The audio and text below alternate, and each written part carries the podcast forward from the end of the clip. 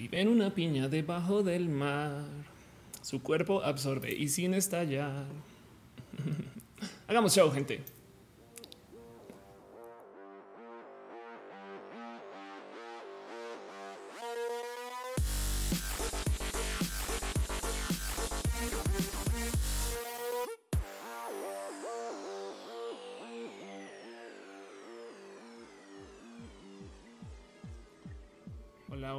Hola.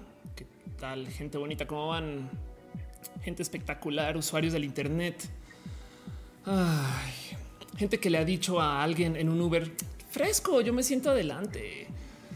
Mm, gente que ya reconoce a quien llega a su casa con Uber Eats. Gente que pensaba que nunca iba a poder monetizar su tiempo en bici. Gente que usaba el Internet para solucionar dudas. Digo, aparte de preguntarle a Google, preguntándole a la gente en redes sociales. Gente que se preocupa por el wifi cuando llega a la casa de sus amigos y gente que no entiende por qué en los restaurantes no nos dan algo más aparte de la tele, porque no podemos poner imágenes en estas teles y demás. Gente que ha consumido videojuegos sin siquiera comprarlos y no por piratas, sino porque los ha visto en los canales de unas personas que lo reseñan. Gente que se sabe todos los memes de una película, aunque no sepa de qué va la película. Sean ustedes bienvenidos a Roja, el show que se hace desde mi casa, que se transmite explícitamente de y mi y con y para y de hecho y por la roja. ¿Hice sentido? No creo. Es el show que yo hago, es el show que yo misma produzco, ejecuto, pongo, conecto, cableo. Es el show que está hecho para mí y para ustedes. Estamos en vivo en varias plataformas al tiempo. Estamos en youtube.com diagonal of course, twitch.tv diagonal of course, mixer.com diagonal of course, facebook.com diagonal of course. Um, y si ustedes están consumiendo esto en Torrent o están viendo esto en el versión, en su versión recalentada, entiéndase después de que se hizo en vivo, pues es posible que lo estén viendo o escuchando desde iTunes si usan la app de podcasts o es posible que estén usando eh, SoundCloud, que es esta herramienta que uso yo para cargar mis archivos y guardar ahí también solo en audio, caso que ustedes no quieran pues comerse sus datos viéndome, pero todavía quieren escuchar de, de qué va el show. Si ustedes son usuarios androides, por ejemplo, pueden escuchar todo desde SoundCloud, no pasa absolutamente nada. Como sea, gracias por estar acá. Hoy es un show muy bonito donde eh, pues sí tenemos acá nuestro invitado dormido. Eh, y pues justo hoy en particular traigo una cantidad de temas, digo, bonitos que quiero acercarles a ustedes, otras cosas que ya hemos platicado antes. Eh, traigo mucho enredado con mi corazoncito y la neta, neta, pues... Estaba hablando con René, quien es básicamente la dueña de mi corazón, eh, acerca de, de, qué hacer antes del show, porque hoy traía hasta con un poquito como de desgaste sentimental y emocional. Y pues fue un no al revés es con ustedes que encuentro como mi alegría. Y entonces, pues nada, también me comentó que era hora de hacer show. Así que M aquí. Eh, esta semana, de hecho, para mí fue una semana sumamente compleja y ahorita les cuento un poco de eso. Eh, sobre todo porque hay gente que todavía me está preguntando qué, qué, pasó. Y pues yo creo que es inevitable hablar del tema y prefiero hablarlo yo a que ustedes se pongan a investigar y entonces eh, se queden con la historia a medias. Pero bueno, como sea, Ramón Lara dice saludos desde Morelia. Juan Pablo Zorrilla dice la primera vez que un roja en vivo. Qué chido. Gracias por estar acá. Em, Dice Roberto Acosta eh, eh, eh, acerca de Comedy Central. Ahorita hablamos de eso, no te preocupes. Eh, Simón Ulises dice mi rancho te tienes que sentar en la parte delante del Uber o si no los policías se dan cuenta que es Uber y los paran. Eso todavía no me rebasa, ¿no? Porque es como de...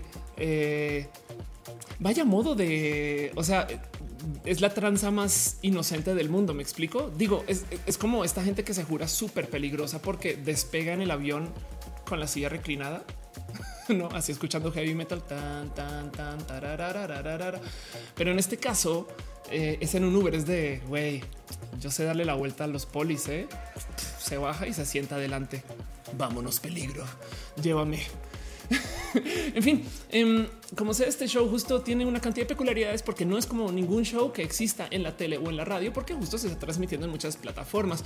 Como estamos en vivo, eh, pues primero que todo hay un chat y sí voy a detener el show para leer el chat porque se trata de esto. Más que un show, me gustaría pensar que esto es una gran conversación entre ustedes y conmigo y porque además me sirve a mí para darnos estos como bonitos abrazos semanales, leerles, porque luego miren, no les miento, no hay un modo más eficaz de vernos. Me explico. Es, a veces pienso hay una cantidad de gente que por ejemplo voy a Guadalajara y entonces de aquí a que vea todo el mundo. Entonces roja es chido porque por lo menos nos enteramos de en qué estamos cada quien. Ustedes me cuentan. Yo también estoy aquí justo para contarles a ustedes de lo que ha pasado. Mucha gente tiene dudas de porque pues también hablamos en redes sociales todo el día, pero como sea, justo yo detengo el show muchas veces para ver qué es lo que se está diciendo, porque pues de eso se trata. Y además también porque es una transmisión en vivo, sino para qué me explico. Simplemente grabo todo esto en video y adiós y se acabó. Em, esto no es la tele, no? Y aún así también hay par cosas que suceden porque estamos en estas plataformas de transmisión. Primero que todo, déjenme decirles, por supuesto que me ayuda mucho que se suscriban. No es obligatorio y lo digo porque hay plataformas donde la suscripción cuesta. No pasa nada. Lo agradezco desde el fondo de mi corazón. La verdad es que es parte del por qué sigo acá. Pero además también las plataformas tienen sistemas de monetización. Si ustedes están en YouTube hay un simbolito de dinero abajo que se llama super chat. Em, lo que hace eso es que sus mensajes entonces van a salir muy prominentes. hay mucha gente que ha dejado su amor y cariño y apreciación eh, en estas formas de abrazos financieros y lo aprecio desde el fondo de mi corazón. Les digo desde ya, ese dinero no se necesita para consumir el show, pero cada uno de esos, esos eh, empujoncitos y cariños me sirven a mí para seguir haciendo roja. Me explico, mientras más me apoyen, más roja puedo hacer. Y entonces yo estoy aquí una vez a la semana. Ojalá eh, algún día se pueda hacer un poquito más a menudo esto, pero como sea, de todos modos, eh, todo ese dinero yo tengo promesa con ustedes de reinvertirlo en el show mismo. Entonces por eso le cambio las luces al set, este, a las cámaras. Hoy cambio las cámaras otra vez. Esperemos que no tengamos problemas. Em, digo, estoy usando una, un lente nuevo sobre una cámara vieja. Entonces vamos a ver cómo nos va con eso, no? Porque esto es algo que no hacía desde hace rato. Eso se presta para hacer muchos chistes con las boobs, pero bueno, em, dice John Ávila, ya venimos de ser familia, por lo tanto, ya que nos estamos defendiendo, es chido, sí tienes toda la razón. Estefan, todo el mundo quiere hablar de, de, Ale Bogue. Em, ahorita voy para allá, no se preocupen. Eh, y entonces, ¿cómo funciona este show? Porque es un show. A ver, miren, no les miento, cualquier streamer hace un stream respondiendo preguntas y leyendo comentarios. Eso es parte de la dinámica de las redes sociales. Así funcionan estas cosas. Pero a mí me gusta que sea un show formal y de hecho entonces yo tengo secciones definidas. Eh, básicamente vamos a hablar un poquito de un tema en particular que traigo acá muy pegado al corazón, que es el tema de los bots. Y sí, eso incluye todo lo que sucedió con este cuento del Ofelio. Pero además, em, luego vamos a hablar de ciencia y tecnología, luego había lo LGBT, un tema en particular de los temas LGBT. Y al final, un pregúntele a Ofelia, donde ahí sí hacemos eso que se hace en todos los streams de todo el mundo. Preguntas y respuestas, QA. Este show va a estar en vivo unas tres horas, si nos va bien. Entonces vamos a estar acá un rato en ese tiempo de, eh, saben, ir por una chela o, tomar vino o si ustedes descansan café, té o, no sé, vayan y consuman su estupefaciente preferencia y, háganse a gusto, porque mm, en últimas es lo bonito de este show, que pues estamos en vivo por mucho tiempo y vamos a hacer muchas cosas. De paso, justo como a veces se dejan esos abrazos financieros, nomás quiero agradecerles de ya a Tato Oso, a STV Junkie y a Emanuel V eh, eh, por dejar sus abrazos financieros a penitas arranca el show. Pero nomás en lo que en lo que sucede eso, pues nos encanta agradecernos mostrando piñas. Por eso de repente aparecen muchas piñas en el chat. Usted no se asuste. No hay nada más bonito en el mundo que regalarle piñas a alguien. Es por eso que es el símbolo internacional del aprecio y del cariño y del amor a menos que usted viva en Argentina, en cuyo caso lo siento porque las piñas no son cosa bonita en Argentina. Usted no quiere darle una piña a nadie, eh, pero pues también en últimas, pues qué le digo, usted es argentino, entonces igual y la gente va a pensar que usted le quiere dar piñas a alguien solo por entrar a la habitación y lo siento, es un prejuicio. No queremos colgarnos mucho de eso, pero pues bueno, en fin. También de paso tengo eh, un espacio que eh, por si no ubican una plataforma que se llama Patreon. Patreon es un lugar donde ustedes pueden ir y dejar sus abrazos financieros desconectados del sistema de generación de video. Me explico. Em, básicamente es simplemente un espacio donde ustedes pueden dejar sus, si quieren sus abrazos perpetuos, no eh, estando yo en show, no martes en la tarde y ustedes quieren apoyar, pues ahí está. Em, y en eso yo tengo un compromiso con la gente que está en ese Patreon a leer sus nombres. Así que quiero dar un agradecimiento especial a David Álvarez Ponce, a Ana, analógicamente Gabriel o a Daniel Bundonis, a Trini de Patacoins, a Carlos Adrián, el artista formalmente conocido como Camorales, a Maritza Bernabé, a Alex Melo alias El Alexa, que Rubio, Alejandro Alcántara y ahora tenemos a Cabeza Olmeca, quien también se suscribió esta semana. Muchas gracias. Me da mucha risa tu usuario, pero pues así las cosas. Em, y justo pueden dejar ustedes de nuevo sus abrazos en patreon.com, diagonal of course o aquí en el super chat o en Twitch o en Mixer y demás. Y muchas gracias por ser parte de esto. De paso, también un abrazo especial a Luigi Forestieri, gracias a quien este show existe. Pero bueno, en fin, todo eso está pasando eh, y justo em, hay una costumbre que me traigo yo muy a corazón. Yo sé que va a haber gente nueva eh, que a veces no entiende exactamente, exactamente eh, lo que sucede, pero pues miren, este show se llama Roja roja porque, porque pues Ofelia, la roja, porque mi corazón, el rojo, porque el rojo es mi color favorito y porque no hay cosa más bonita en el mundo que el color rojo. Miren, tanto que apenas digo la palabra roja, viene el gato, no viene a saludarles. Matú ya despertó. El sindicato le dio permiso de trabajar, pero pues de todos modos, porque el Internet está lleno de odio pues hay cuentas como estas, que son cuentas de odio, son cuentas de rabia, de furia, eh, cuentas que despotrican contra nuestra propia existencia. Y pues el bot de colores no es, no es una excepción, es una cuenta que se dedica a publicar todas las cosas pues que no son rojo de la roja, no? La verdad es que, eh, o sea, bot, o sea, quien sea que haya programado bot de colores se la vamos, se la vamos, porque pues la neta, miren, nunca ha salido rojo de la roja. Por consecuencia, me queda claro que estos son todos los colores que yo y ustedes y nosotros odiamos, no son todas las historias horribles de las cosas pues que nos han sucedido, em, los peores recordatorios que tenemos, eh, en fin, cosas complejas y justo, pues además son colores que, ¿qué les digo? O sea, son todos los colores que hay. Y, yo tengo muchos recuerdos horribles con muchos de estos. Me explico. Yo me acuerdo, eh, por ejemplo, cuando estaba en la universidad que tenía un profesor de cálculo que le gustaba hacer gráficas y nos pedía en particular que para demostrar eh, todos los ejes que fueran independientes usáramos el color naranja eh, desayuno. No sé si a ustedes les pasó algo similar, no? Y yo, es ustedes creen que yo voy a poder conseguir una pluma color naranja desayuno en la mañana camino a la universidad. No mames, güey, era imposible. Entonces, pues siempre me la pasaba buscando alguien tiene una pluma color naranja desayuno entrando a clases. Era un tema, era un tema bien complejo y nada me caga, pero pues sí, justo traigo ese recuerdo. Son todos los peores, los peores colores que hay.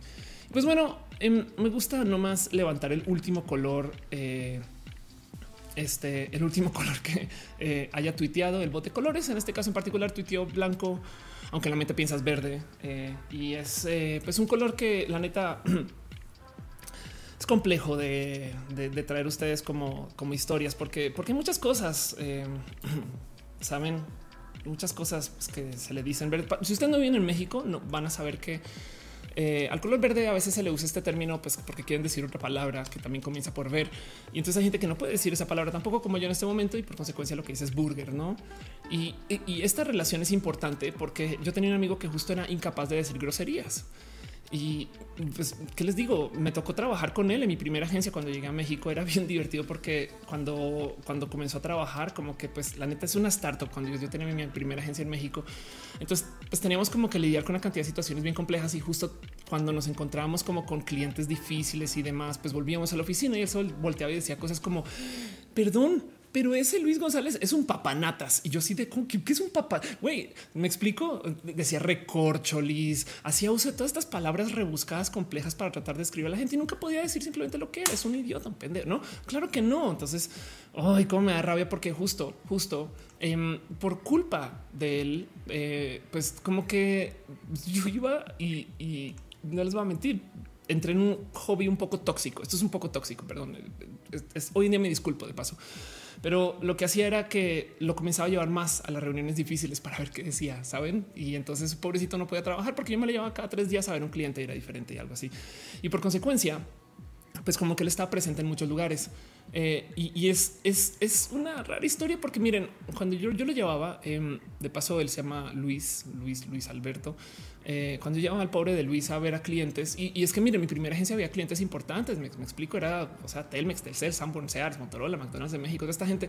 Y pues el pobre de Luis, pues yo lo llevaba y justo la neta, neta, no tenía como que hacer, entonces yo lo ponía ahí como si fuera como este blanco de agresión, ¿saben? Hoy en día como que pienso, Ophelia, qué culera que eras, güey, ¿no? Qué culera que eras. Y, y el pobrecito pues estaba, yo sé que estaba inconforme, pero no lo podía decir, no lo podía, era muy amable, era muy, muy amable. Eh, y, pues justo tenía que lidiar con eso. El, el problema es que Luis, em, eh, Luis, pues, pues, como está tan presente, entonces justo él desafortunadamente pues, se comenzó a presentar como una persona que la gente pensaba que era un socio. Y no, yo solamente lo llevaba porque yo quería escuchar palabras como bodó, que badulá, que me explico. Eh, quería de repente que, no sé, que él dijera, pues sí, pues es que ese, ahí sí, papanatas, no ladilla, ese, ese, tipo de palabras, como que no sé. Tenía un poquito de acento también. Me acuerdo que decía mentecato y acá el 20 que a lo mejor era una persona, era quizás era de la península, ahora que lo pienso. Y en fin, como sea, nada. Este, pues por consecuencia, desafortunadamente por mi tóxico hobby de llevar al pobre de Luis a las reuniones con clientes, me comenzó a pasar que ahora lo buscaban a él, porque pues obviamente yo sí decía las netas y él se quedaba ahí callado y recibía todo, pues porque no estaba haciendo, él era, él era justo el target, no era el blanco para que, para que le avienten todas las quejas. Y entonces, pues hoy en día él tiene una agencia y yo no. me da un poquito de nervios esto. Y, el caso es que eh, pues fue complejo porque en fin, miren, yo ahorita no es que quiera tener agencia, pero no saben cómo me, choca porque yo creo que yo creé este monstruo, saben? Yo, le enseñé un poquito cómo lidiar con clientes. Yo, yo, yo estuve con él cuando pues, tenía que lidiar con cosas frustrantes y, hoy en día, pues, pues, pues, no tengo agencia y, la neta me da un poquito de rabia pensar que esos clientes, algunos los conoció cuando yo se los presenté por yo querer bullearlo, no al pinche blanco, aunque en la mente piensas verde. Luis, em, la neta es una historia bonita si lo ven desde el punto de vista del emprendimiento. Desde mi punto de vista es pues, ahí me ven. Eso me pasa por nerda tóxica, saben? y ya, pero pues qué les digo es, si de repente si se les pasa a alguien enfrente le dicen nefelibata, perdulario, pereque, papanatas, no, si de repente le dicen no, esa persona, pues nada, es una sabandija, un tunante, un sedicente, un sablista, pues no se reirían ustedes, güey. O sea, mire, ya, ya estoy a dos de en fin, en fin. Si les voy a decir algo, Luis Alberto es un pergano. Lo único que les tengo que decir de la vida. Pues bueno, eso pasó y pues nada, es una pequeña costumbre que tengo eh, de pasarme justo por esta cuenta voz de colores. Entonces todo lo que tengo que decir es querido blanco, aunque en la mente piensas burger, te odio, te odio. Si a ustedes les pasó algo horrible esta semana, eh, puede ser culpa de blanco, aunque en la mente piensas verde. De hecho, yo me acuerdo de tener muchos problemas con justo tratar de conseguir ese color también para tareas escolares, porque sobre todo como que en los momentos era muy difícil conseguir colores que no fueran aditivos. Me explico colores que, o sea, es que color blanco de por sí pues lo conseguías como casi que de no? Y, ya. Y entonces, en fin, eh, tengo tantos malos recuerdos. Espero que ustedes no hayan pasado por algo así, pero bueno, si les haya pasado algo así, avísenme, cuéntenme en el chat estas cosas. Dice Jorge Alamar Blanco, aunque la mente piensas verdes tiene dislexia este dibujante está, está, preguntando por ok. Bien, eh, Anaxor te dice no son chaneques. Dale caro dice tunante. Me das botes de tunas con sal y limón, por favor. Argivanero dice hablar del sensible fallecimiento de Alejandro Taboada de programación. no, no voy a hablar y me, esto me acaba de enterar. Wow, ok. Eh, Jorge Alamar dice eh, ah, que tiene dislexia, sí, totalmente de acuerdo. Tunante. Em, dice eh, Fabián Betty Ramos Blanco, aunque la mente piensas verde se hizo transcolor y ahora sí es verde. Estoy totalmente de acuerdo. Carmen Davila dice Badulaque. Liz Jordan dice eh, blanco, aunque la mente piensas verde, tenía disforia de tono. Totalmente de acuerdo, totalmente de acuerdo. Eh, Alessandro dice que soy vegana. No tengo una cantidad de amistades veganas cercanas. De hecho, entonces, como que he vivido vicariamente como una persona pseudo vegana, pero no, no es algo que me, que me persiga y pues lo respeto totalmente. Me parece espectacular y, ojalá podamos vivir con modos que no dependan del consumo animal en el futuro cuando tengamos ciencia para reemplazar este tipo de ingresos. Y yo veo que en puerta tenemos algunas cosas muy bonitas. En fin, bueno. Y entonces, antes de arrancar formalmente con el show, también me gustaría hacer un poquito de promoción desvergonzada, pues porque si yo hago mi propio show y no me auto promuevo, entonces ¿para qué hago mi propio show? Chingada madre. Vienen muchas cosas en este como futuro cercano y lejano de Ofelia y me gustaría nomás compartirles un poquito cosas que ya pasaron hace nadita y que sepan que esto sucedió y también pues de nuevo justo cosas que vienen. Lo primero es em, porque justo le están preguntando mucho. De hecho, casi que le dedico este show a esto, pero luego me arrepentí del mérito último segundo porque mucha gente me comienza a escribir. Eh, publiqué en mi canal de YouTube eh, este video eh, de, de TEF. Esto es mi tercera TEDx, por si no lo saben. Em, y de hecho, aquí a la derecha hay una playlist que se llama conferencias, donde subo todas las conferencias que pueda y las comparto justo para ustedes. Ahí van a encontrar las otras dos. Em, la verdad es que mis conferencias TEDx son raras porque pues, me piden temas muy específicos, pero aún así tiene mucho de lo que se discute aquí, solamente que en 15 minutos, imagínense, ni siquiera podido hacer esta intro en 15 minutos. Entonces, imagínense cómo eres esa TED, pero está chida. Me la gocé mucho y hablé de el y para los que me vieron en la, en la más draga sabrán que justo cuando hablé del CE, eh, hablé acerca del aceptar y, vivir con, todo lo que puede cambiar tu vida, estas cosas. Y por algún motivo raro en la más draga no lo entendieron bien la gran mayoría de las personas. Yo creo que tiene que ver con eh, la naturaleza de la comunicación de lo que pasa en el mundo del drag, porque entendieron que sí era como sí, ¿eh? ¿Y qué? ¿Y yo qué? Cuando realmente el sí y es un concepto mucho más profundo que eso, porque es sí y añado, sí y algo más. Em, es algo que para mí es casi que guía de vida. Y sí, justo lo encuentran ahí en esa TED. y lo explico muy a fondo para que lo conozcan. Eh, y está justo en este mismo canal de YouTube por si quieren saber que eso sucedió. Pero bueno, en fin, eh, también cosas que eh, suceden dentro de poquito tiempo. Este voy a estarme presentando nuevamente en escenarios este fin de semana. De hecho, para la gente que me está esperando en la hora trans, creo que se llama el show de eh, Luis Almaguer, desafortunadamente no va a poder llegar y entonces no, no le anuncié a Luisa todavía, pero pues eh, voy porque voy a estar en Querétaro va a presentar el 10 de agosto en Querétaro nuevamente con una cosa que se llama Poker de Jotas. Esta vez no va a ser mi show. Esta, esta vez este show es de Emiliano Gama, quien es un comediante bien chido y me invitó a ser parte de su escenario. Y yo en últimas, que les digo? Pues soy un poquito me dice en escenario y ahí voy básicamente. Entonces ahí voy a estar. Voy a estar en Querétaro nuevamente. Ya sé que he estado paseándome mucho a Querétaro. Eh, y es que se volvió un poquito como un bonito lugar para estar, para hacer como prueba de mucho de lo que estoy haciendo en mi show. Pero no obstante, eso lo digo porque eh, voy a dar ahora sí formalmente un nuevo show de Ofelia en la Ciudad de México, en el Cine Tonalá en la Roma Sur va a ser un show que justo pues es el nuevo show de la explicatriz y sí les digo desde allá hay música em, y también hay comedia, va a haber un poquito de impro. Eh, la idea es atar todo esto que llevo haciendo y hablando con ustedes desde hace un año en un show en escenario para ustedes. Les voy a decir algo desde allá. Estos shows se hacen en lugares como el Cine Tonalá o como la Caja Popular porque yo hago esto también para vernos. Saben? Sí, o sea, es mi carrera. A fin de cuentas, soy comediante, quiero ser comediante eh, y entonces pues, los escenarios es donde me presento.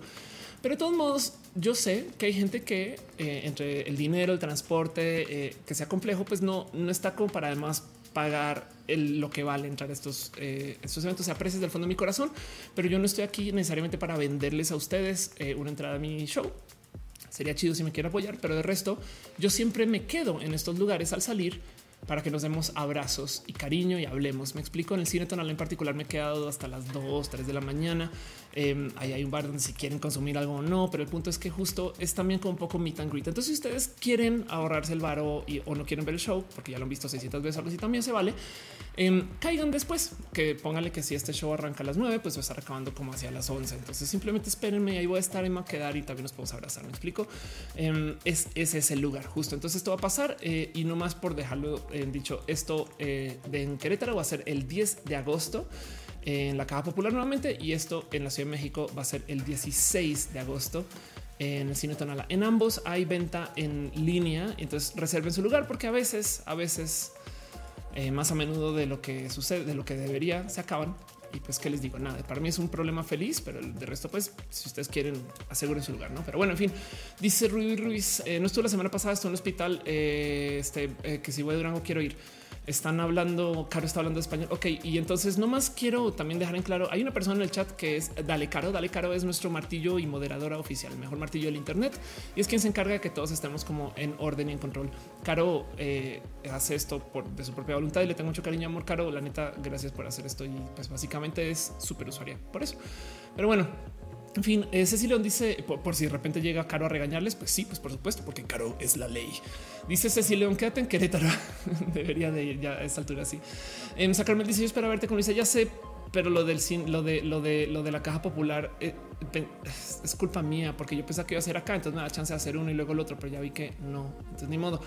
Oscar Muñoz dice eh, que esto es para que se vean los comentarios de Facebook y yo tomo la transmisión en Facebook. Estoy usando una plataforma que se llama Restream, que la recomiendo y Restream tiene un sistema de multichat. Y ahí está. Em, dice eh, Carmen Dávila, anda resfriada. Este de pecho. No, la verdad es que no. Eh, estoy haciendo eh, cambios por ahí.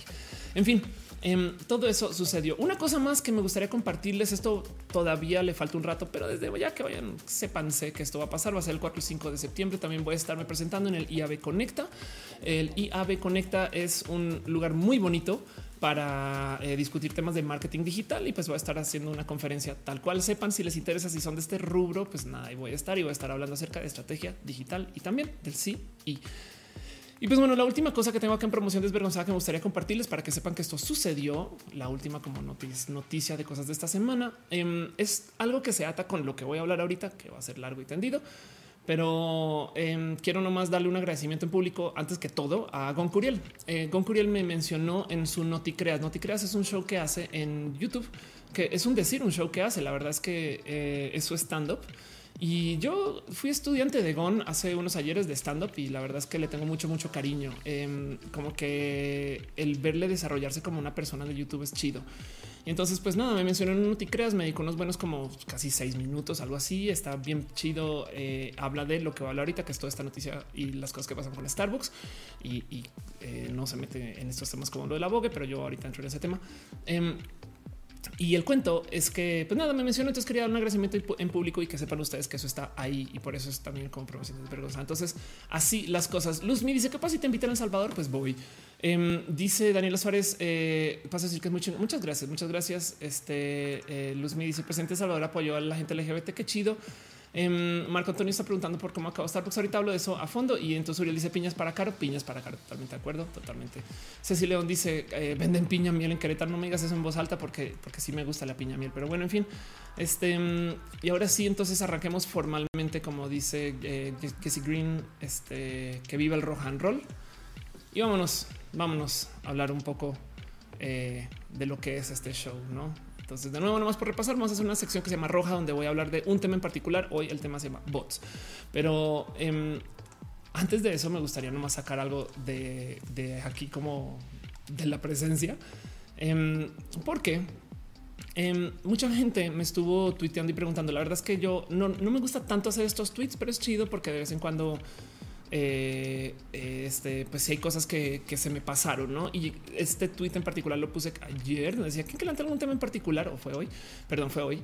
Em, y digo, no me gustan mucho estos tweets porque quedan muchas cosas sin atender y me da un poquito de lástima, eh, porque hay una cantidad de temas espectaculares. Y si de por sí roja dura tres horas, atenderlo todo, todo, todo, pues nada, implica que sí le voy a tener que decir a alguien con conciencia, tú no, no, y no me gusta hacer esas cosas, pero pues como sea, muchas gracias por dejarme sus comentarios porque sí sale una cantidad de temas, temas profundos. Y justo a raíz de ese tweet, mucha gente me escribió a muchas personas por DM, otras personas hasta por WhatsApp. Me decían, Ofelia, háblame del café. Entonces, em, hoy quiero hablar un poco acerca de la repercusión de la estrategia digital de todo lo que sucedió detrás del caso de Starbucks. Y eh, para eso, primero les va a tener que repasar el caso de Starbucks y lo que pasó. Em, entonces, voy a hablar dos o tres segundos de, un tema que todavía está medio andando. Eh, pero que además no les va a mentir, es un tema que hasta me da un poquito de risa porque pues porque honestamente es algo que se súper salió de proporción. Como lo ponía acá, es yo solo quería un café, tenía mucho sueño, ¿no? Ese tweet tiene cuatro mil likes. y entonces se preguntarán ustedes si no saben de qué chingas está hablando. ¿Cómo así que tuvo cuatro mil likes? Em, pues justo eh, resulta que yo tuve un encuentro en Starbucks con un barista quien me trató mal o raro o diferente o básicamente metió las patas con el cómo me llamo, ¿no? Entonces, en eso, eh, miren, el cuento es el siguiente. Esta historia es una historia. Acuérdense que yo cuento aquí eh, las historias del bote de colores, ¿no? Entonces, evidentemente, a la hora de contar historias en redes sociales, pues también eh, yo voy a reformatear para que se presente de modos comédicos. Y lo digo de modos comédicos porque yo juego mucho a burlarme de mí y esa es parte de mi aceptación como una persona trans. No obstante, esto sí sucedió. Tuve un intercambio en Starbucks con un barista que, pues la neta, neta, le fue muy complejo entender que yo fuera mujer. Voy a decirles algo que ya había dicho en otros lugares, porque yo creo que no ha estado expuesto con el mundo LGBT, está muy chamaco y no sabe bien qué hacer y entonces tomó una rarísima decisión Em, y optó por nombrarme la taza como Ofelio. Ofelio, yo creo que ahora se va a llamar, va a ser mi nombre, este, este apodo, porque ahora es ridículo. Como digo, no va a mentir. Fue muy fácil ahora eh, filtrar todo el hate, porque literal es borrar todas las cosas que traigan la palabra Ofelio y listo. Ya no volví a leer hate en la vida, no? Pero el cuento es parte del motivo por el cual me saltó y lo puse en redes sociales, aparte de la mera y evidente broma que hay asociada con esto, em, es porque eh, justo yo ya venía de toparme con una situación donde ya me habían dado también trato en masculino. Entonces ahí les va justo 10 eh, minutos antes de haber pedido ese café estuve en una práctica médica. Entonces, no, joven señor, no sé qué, no, yo así de perdón. entonces salí como nerviosa de eso y entonces ah, chale y fui a pedir el café y me cayeron con el Ofelio. Entonces tuve todo tipo de raros momentos porque les voy a decir algo como mujer trans. Lo primero que tú piensas es es algo en mi apariencia. Saben, es como tengo una amiga que dice que así como tienes bad hair day, estos días donde la neta, por más que te peines, tu cabello no se va a ajustar también hay Bad Gender Day, ¿no? Es, hay días que por, hagas lo que hagas te van a decir, güey. Em, y entonces eh, esto, esto todavía no les va a mentir, es que quiero que hagamos un ejercicio. Esto no lo dije a nivel de ofensa, ¿me explico? Este me da, me da un tantito de ojitos para arriba. Y sí, esto, esto, pues, como lo decía en otro tweet, le voy a dar puntos por la creatividad y luego se los va a quitar. Y luego entonces hasta me burle, traigo un gallito y es pues que eso es de vatos, no? Ja, ja, ja. Estas son las cosas. No obstante, em, esto se volvió algo sumamente explosivo porque mucha gente eh, lo tiene como un tema sensible y entiendo totalmente por qué. Y no les voy a mentir, si es ofensivo, solamente que yo ya estoy rotísima con este tema porque yo he estado muy expuesta al tema. Eh, de, cómo se vive este tipo como de discriminación. ¿Hace sentido? Eh, yo, yo, yo tengo un tema donde me he lidiado conmigo de modos muy complejos una historia que compartirles con esto. Hace unos dos años estaba caminando en el, bueno, cerca a Bellas Artes, cerca al centro de la Ciudad de México, y de repente me topé con un chaval que estaba caminando con post-its pegados por todo su cuerpo.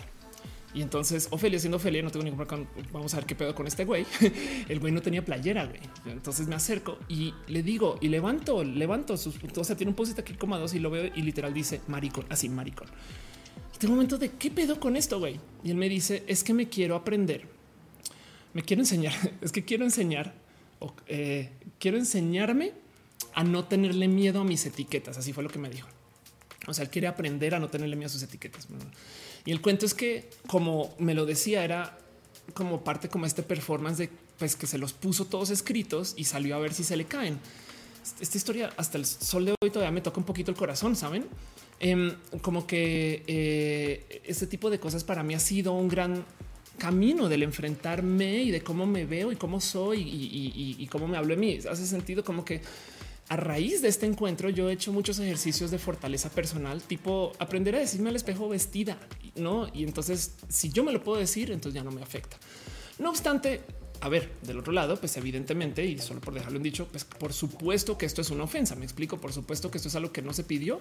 Y para la gente que dice es que él tiene derecho a pensar en no sé qué, pues la verdad es que en últimas realmente yo no le estoy pagando a alguien para que me discrimine. Fin.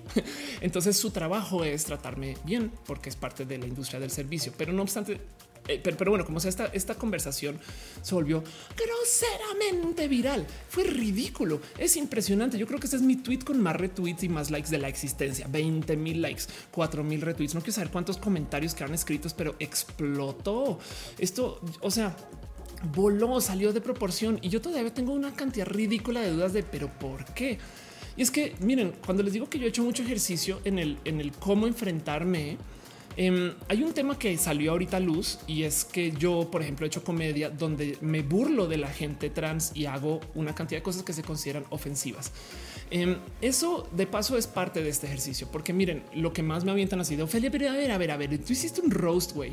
O sea, en este roast tú te subiste y entonces te comenzaste a decir todo tipo de cosas así groseras con una con otra persona. E, el tema es que primero que todo, y les voy a arruinar una pequeña eh, ilusión aquí, eh, ese roast tuvo tanto de guion. Eh, yo sí tuve que entregar mis chistes con la gente de Comedy Central y se trabajaron y además se platicaron. Y la otra cosa es, es consensual. Mi contrincante sabía y se anotó para eso y yo también y se platicaron cosas y nos hablamos antes. Y lo digo porque, porque Isaac y yo, por ejemplo, pues mantenemos tantita amistad, nos llevamos muy bien. De hecho, a raíz del roast nos, nos llevamos bien. Em, es muy diferente lo que sucede en el roast con lo que sucede en el Starbucks. Me explico porque en este roast estamos hablando de algo teatral. Y miren, es que no les miento. O sea, yo en mi stand up tengo algún momento donde discuto y les cuento a la gente la salida de mi closet y mi salida de closet en mi stand up es yo haciendo chistes con mi papá. Así no fue mi salida de closet. Perdón. Entonces, pensar que lo que se dice acá es la realidad y son mis reales pensares, pues es confundir personaje con persona, ¿no? Y del otro lado también un roast está explícitamente diseñado para eso, es un juego mientras que lo que sucedió en el Starbucks no. Y para añadirle a todas estas, yo estoy diciendo cosas ofensivas de mí porque yo me puedo burlar de mí todo lo que me dé la regalada gana, no? Mientras que eh, este barista eh, se estaba digamos, confundiendo, porque yo todavía no sé si decir que estaba realmente burlando a propósito, pero como sé si, o sea, no, no, por falta de ganas fue una persona que me faltó al respeto, me explico, o, le faltó al respeto este, a la gente trans o no lo supo manejar, como sea. El caso es, sale a luz este cuento del roast mucho y yo solo quiero dejar en dicho, el roast es parte del yo aprender a burlarme de mí. Yo les he contado una historia mucho aquí en Roja, pero la he puesto en Twitter, donde hace unos ayeres me invitaron a ser parte de una novela, una novela, una serie novela, y me pidieron que yo fuera una persona travesti. O sea, me dijeron, eres trans, pero cuando fui a vestuario, me pidieron que me pusiera hombreras y que mostrara paquete y que me vistiera así, vieron, y hasta me dijeron, déjate crecer la barba un poquito. Y güey, no me crecí antes de transicionar, no mames. Y no pude tomar ese papel porque yo pensaba, yo no soy ese tipo de vieja trans y no saben cómo me dolió. me dolió en el alma, en el corazón, porque técnicamente como actriz, güey, tú deberías de poder hacer cualquier papel, hace sentido. Entonces yo pensaba, ¿cómo dejaste pasar eso? Y el aceptar hacer el roast fue un reto personal de a ver cómo te puedes destrozar hasta que aprendas, como el güey que se le cayeron los post-its. Entonces todo eso sale nomás para recordarles a ustedes que yo traigo la piel no gruesa, gruesísima. Yo he estado expuesto a una cantidad ridícula de cosas en público, en redes. yo me he puesto a hacer este trabajo personal de investigación de quién soy, por qué. Y también en últimas, por eso traigo un poquito como de relax de allá, solo dijeron esto y aquello. No obstante, esta no es la primera vez ni la segunda vez que me pasa algo así en Starbucks. Tanto así que ya había tenido un acercamiento con ellos con diversidad y me regalaron un pincito de Starbucks diciéndome, güey, esto no tranqui que no vuelve a pasar. Y volvió a pasar. Entonces lo puse en redes en parte por evidenciar, en parte porque estaba triste, en parte porque la neta, neta, ya no había otro camino, ya no lo quería comentar, no tenía la paciencia para ir a hablar con el manager del lugar, pero de todos modos, si quería comentárselo a Starbucks y lo mismo que pasó hace una semana, yo lo hice porque esto hay que reportar. La queja hay que ponerla. Lo que no esperas es que fueras una queja de 14 mil likes o algo así, no?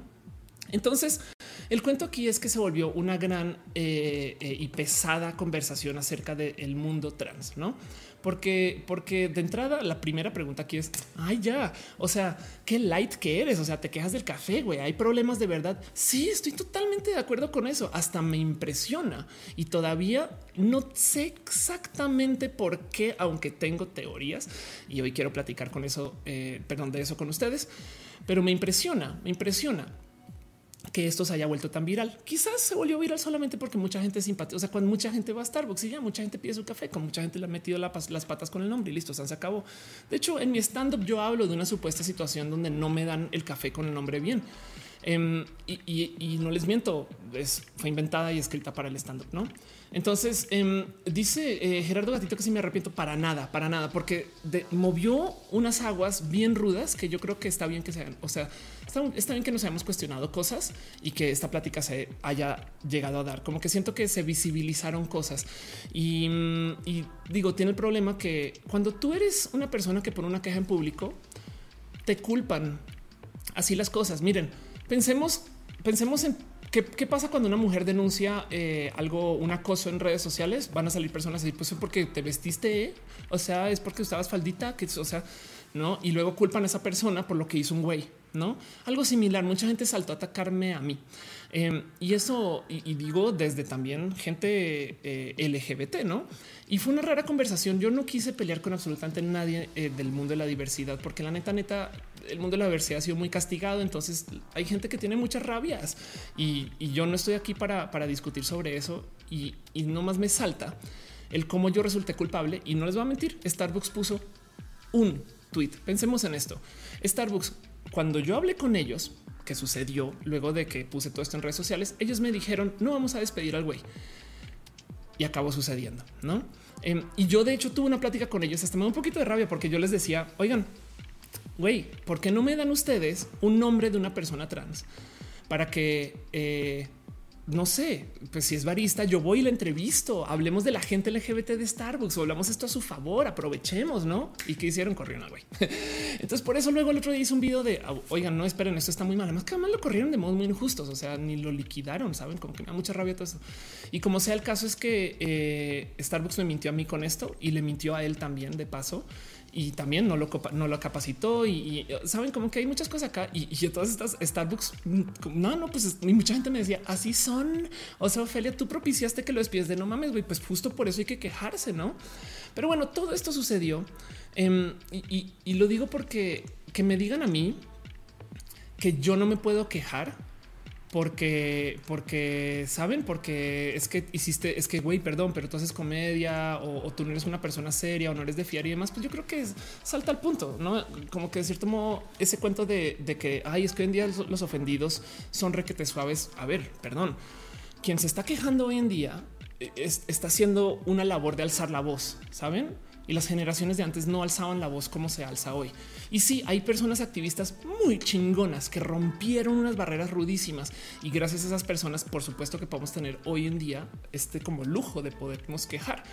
Pero del otro lado, la neta, neta, em, en el mundo de los famosos había gente que hace mucho tiempo y no se decía, claro, decirlo en los 90 era otro tema a comparación de decirlo hoy. Pero de todos modos, de todos modos, a mí no me pueden decir no alces la voz no? Ese cuento de son débiles, no, perdón. Los débiles son los que dicen cállate porque yo antes me callaba. Entonces, todo eso, este, eh, todo eso, eso es, un raro tema porque fíjense que lo que sucedió con el cuento del barista no es que él me haya puesto el nombre mal, saben? Es que, es que, a ver, repasemos. Lo que puso el barista mal fue el género. ¿Hace sentido? Em, yo creo que muchos güeyes se hubieran parado en sus así pestañas si de repente es hola, me llamo Daniel. Por supuesto, Daniela. Saben, güeyes frágiles. En mi caso en particular, de nuevo, yo no lo topé ofensivo. Yo lo puse acá, pero apenas esto explotó en redes sociales y tengo una teoría porque explotó. Yo decidí entonces ahora agarrarme y enfrentar a los bárbaros. Lo digo porque de nuevo, si vieron la cantidad de veces que yo he hecho bromas con esto, Ana Julia, eh, una comediante espectacular a quien le tengo mucho cariño y quien hace stand up de no mames de paso, eh, dice güey, a mí una vez eh, y tiene una presentación que podría ser interpretada como creo que Ana Julia es una persona no binaria pero bueno, como sea, eh, y si no lo es, este, así pues, y entonces le dieron su vaso que decía Ana Julio. Y como dicen, no es porque pues, al Chile no la preguntar, güey. O sea, ya, o sea, yo la pongo un nombre cada sexo y listo, no? y ya, y esto es broma, esto es broma, pero sí entiendo, evidentemente, que es un insulto y más en el contexto del mundo de la gente trans. Entonces, que, si la queja es válida o no, vámonos otra vez al ejemplo de los feminismos le dirían ustedes a una chica que se está quejando de acoso y abuso de algún güey que si se debe de o no de quejar, pues no, siempre es mejor quejar. Y lo he dicho muchas veces en este show, las quejas no sobran. Y, eso es un acto de alzar la voz. Yo no lo estaba haciendo porque fuera víctima, para nada. Al revés, me estaba burlando de esto. Y sí, la verdad es que sí es algo que se debe de corregir ojalá Starbucks aprenda de esto. Pero está raro como de repente se volvió eh, un tema Em, que, fue sumamente viral y no les voy a decir apenas los bárbaros llegaron a decir estupideces. Entonces ahí yo sí me volteé. Pues sí, saben que vengan y les digo cómo yo sí tengo mil modos de ser mujer. ¿No? Y esto es algo que yo también tengo muy trabajado. O sea, de entrada, pum, pum toma, ahí está mi pasaporte. Si bien la cantidad de veces que mostré esto, para la gente que se preocupa mucho, yo acabé eliminando algunos números sensibles de acá. Em, pero justo es eh, este. Es, un tema de, las maromas que hacen y no, pues puede ser que el gobierno te diga que eres mujer, pero para mí no eres mujer, nunca lo serás. Y es de pues, o sea, güey, te pasa chiste para qué sirven los contratos, para qué sirven, en fin. Em, este, eh, yo, yo no había sido tan visible que recuerden mi vida. Em, fui trending topic dos veces, dos, bueno, que mejor ahorita que tres. Este está cagado porque luego yo dije, ah, ya, pues sáltense al Instagram, cáiganle. y si se fijan de nuevo, y no más por dejarlo claro, yo nunca pedí el despido del barista. Yo nunca le dije, sí, es más, tan, tan, tan he querido proteger al barista que nadie sabe cómo se llama, cuántos años tiene y si es hombre o mujer. Y eso es porque justo no se trata acerca del despido. Lo que yo dije en mi video es a esta gente lo que hay que hacer es apapachar y dar su educación, porque que despidan al barista no me da a mí la certeza que esto no vuelva a pasar en otra sucursal. ¿Hace sentido? Lo que yo le decía a Starbucks es, güey, esto es una solución que se tiene que hacer desde adentro para que se, o sea, perdón, pero castigar no es, no es una solución. Entonces, pues bueno, el punto es eh, como quedó despedido. Yo he estado hablando con él bastante. Mucha gente me ha estado enviando sus ofertas laborales para él, algunas que no sé si ya las ya, se acercó con ellas, pero bueno, si de puro chance usted en su corazón tiene un espacio para este pobre barista, yo le estoy pasando toda la información. Ya le he dado eh, varias propuestas justo que me llegaron por mail em, y también eh, yo de mi propia bolsa le pagué un mes de salario porque me cagó del corazón que lo hayan soltado así como así, que me parece soez Bill. Me parece, eh, o sea, una de las, o sea, es como, en fin, nada, me dio rabia que, la rabia, la, fuerza de, Starbucks empresarial es ser así. Entonces, em, el cuento es que eh, ojalá y esté bien y estoy hablando con él y, me, está, de hecho, me mandó un mensaje de agradecimiento, eh, está chamaco y entonces ojalá tiene una vida por delante. Em, si algo aprendido de, la vida laboral en México, porque no les miento, yo he contratado y he despedido a mucha gente.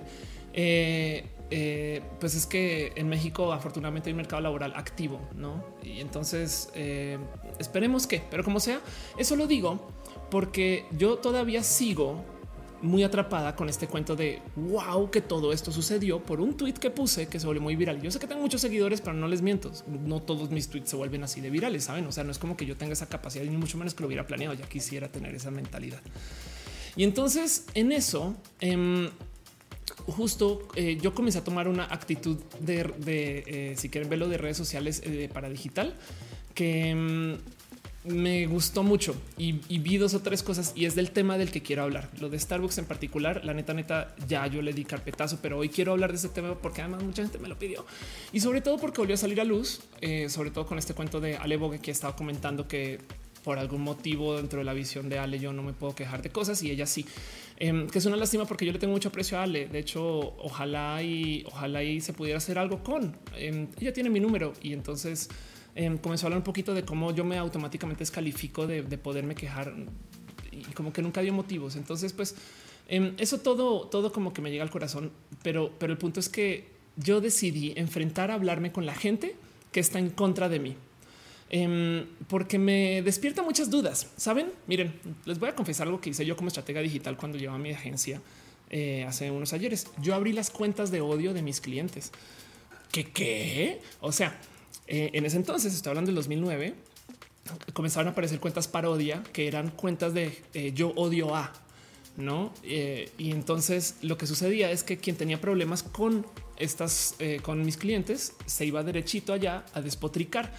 Y lo más divertido de todo esto es que estas personas no le decían a los clientes que había problema. ¿Me explico?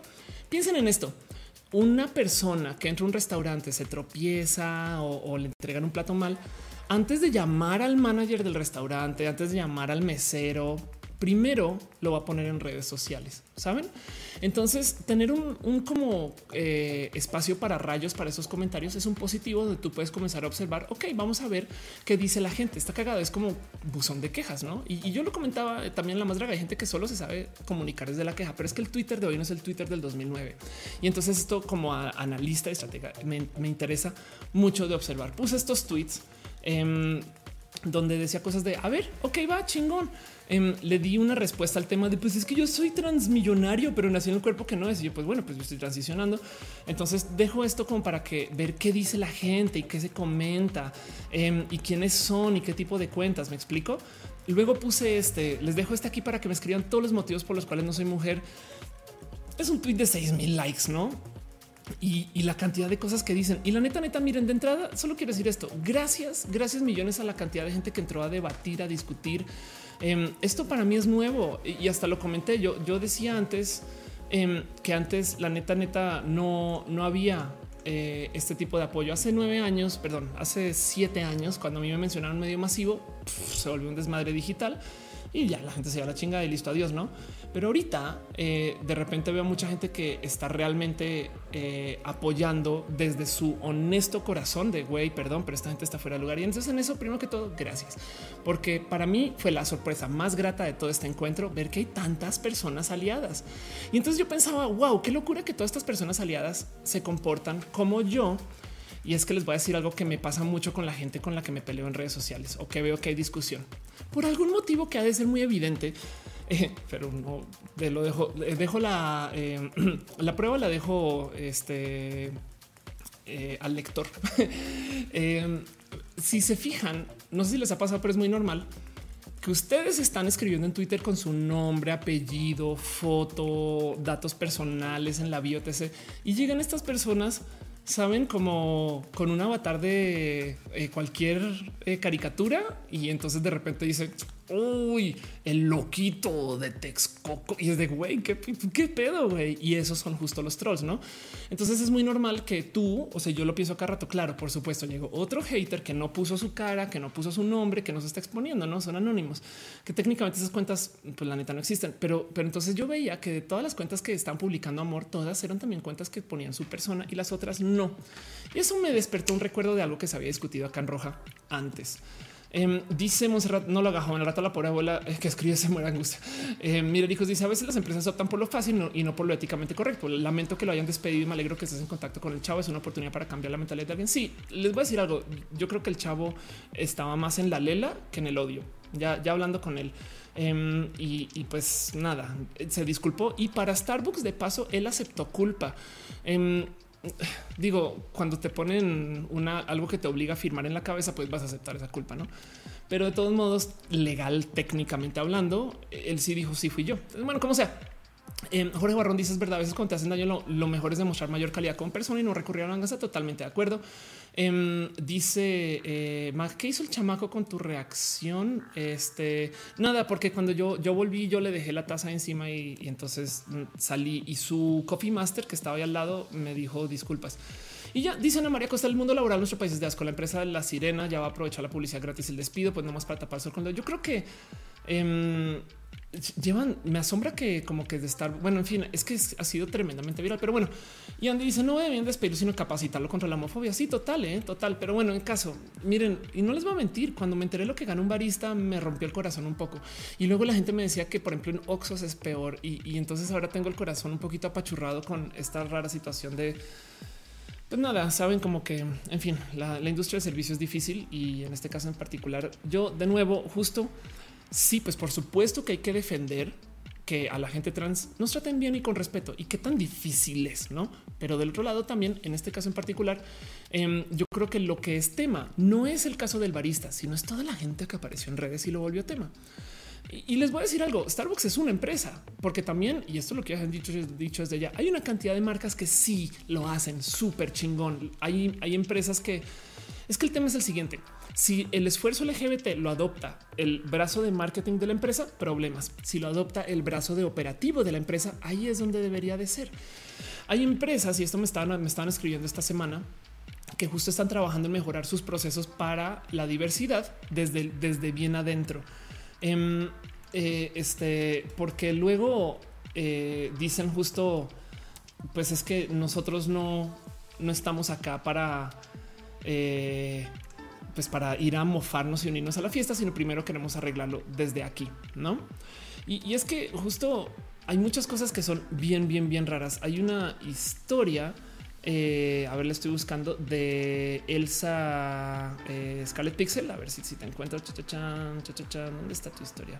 ¿Por qué no está posteada en Twitter? ¿Dónde tú? Aquí estás, ok.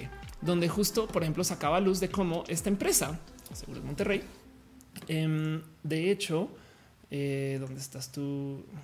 Copy link.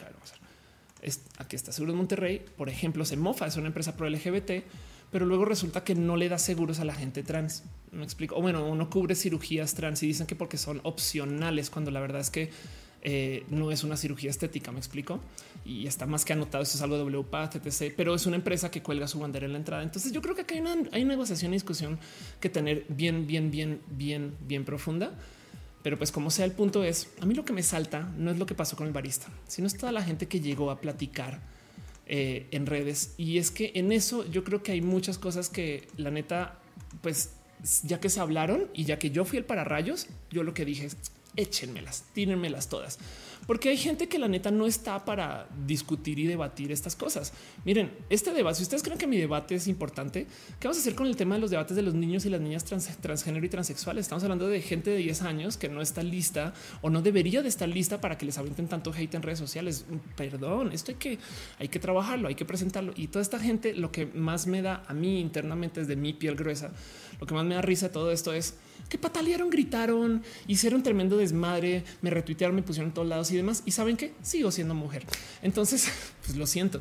Pero como sea, em, lo digo porque hay temas que a veces explotan. No sé si recuerdan que hace nada tuvimos un tema de una Miss Universo trans.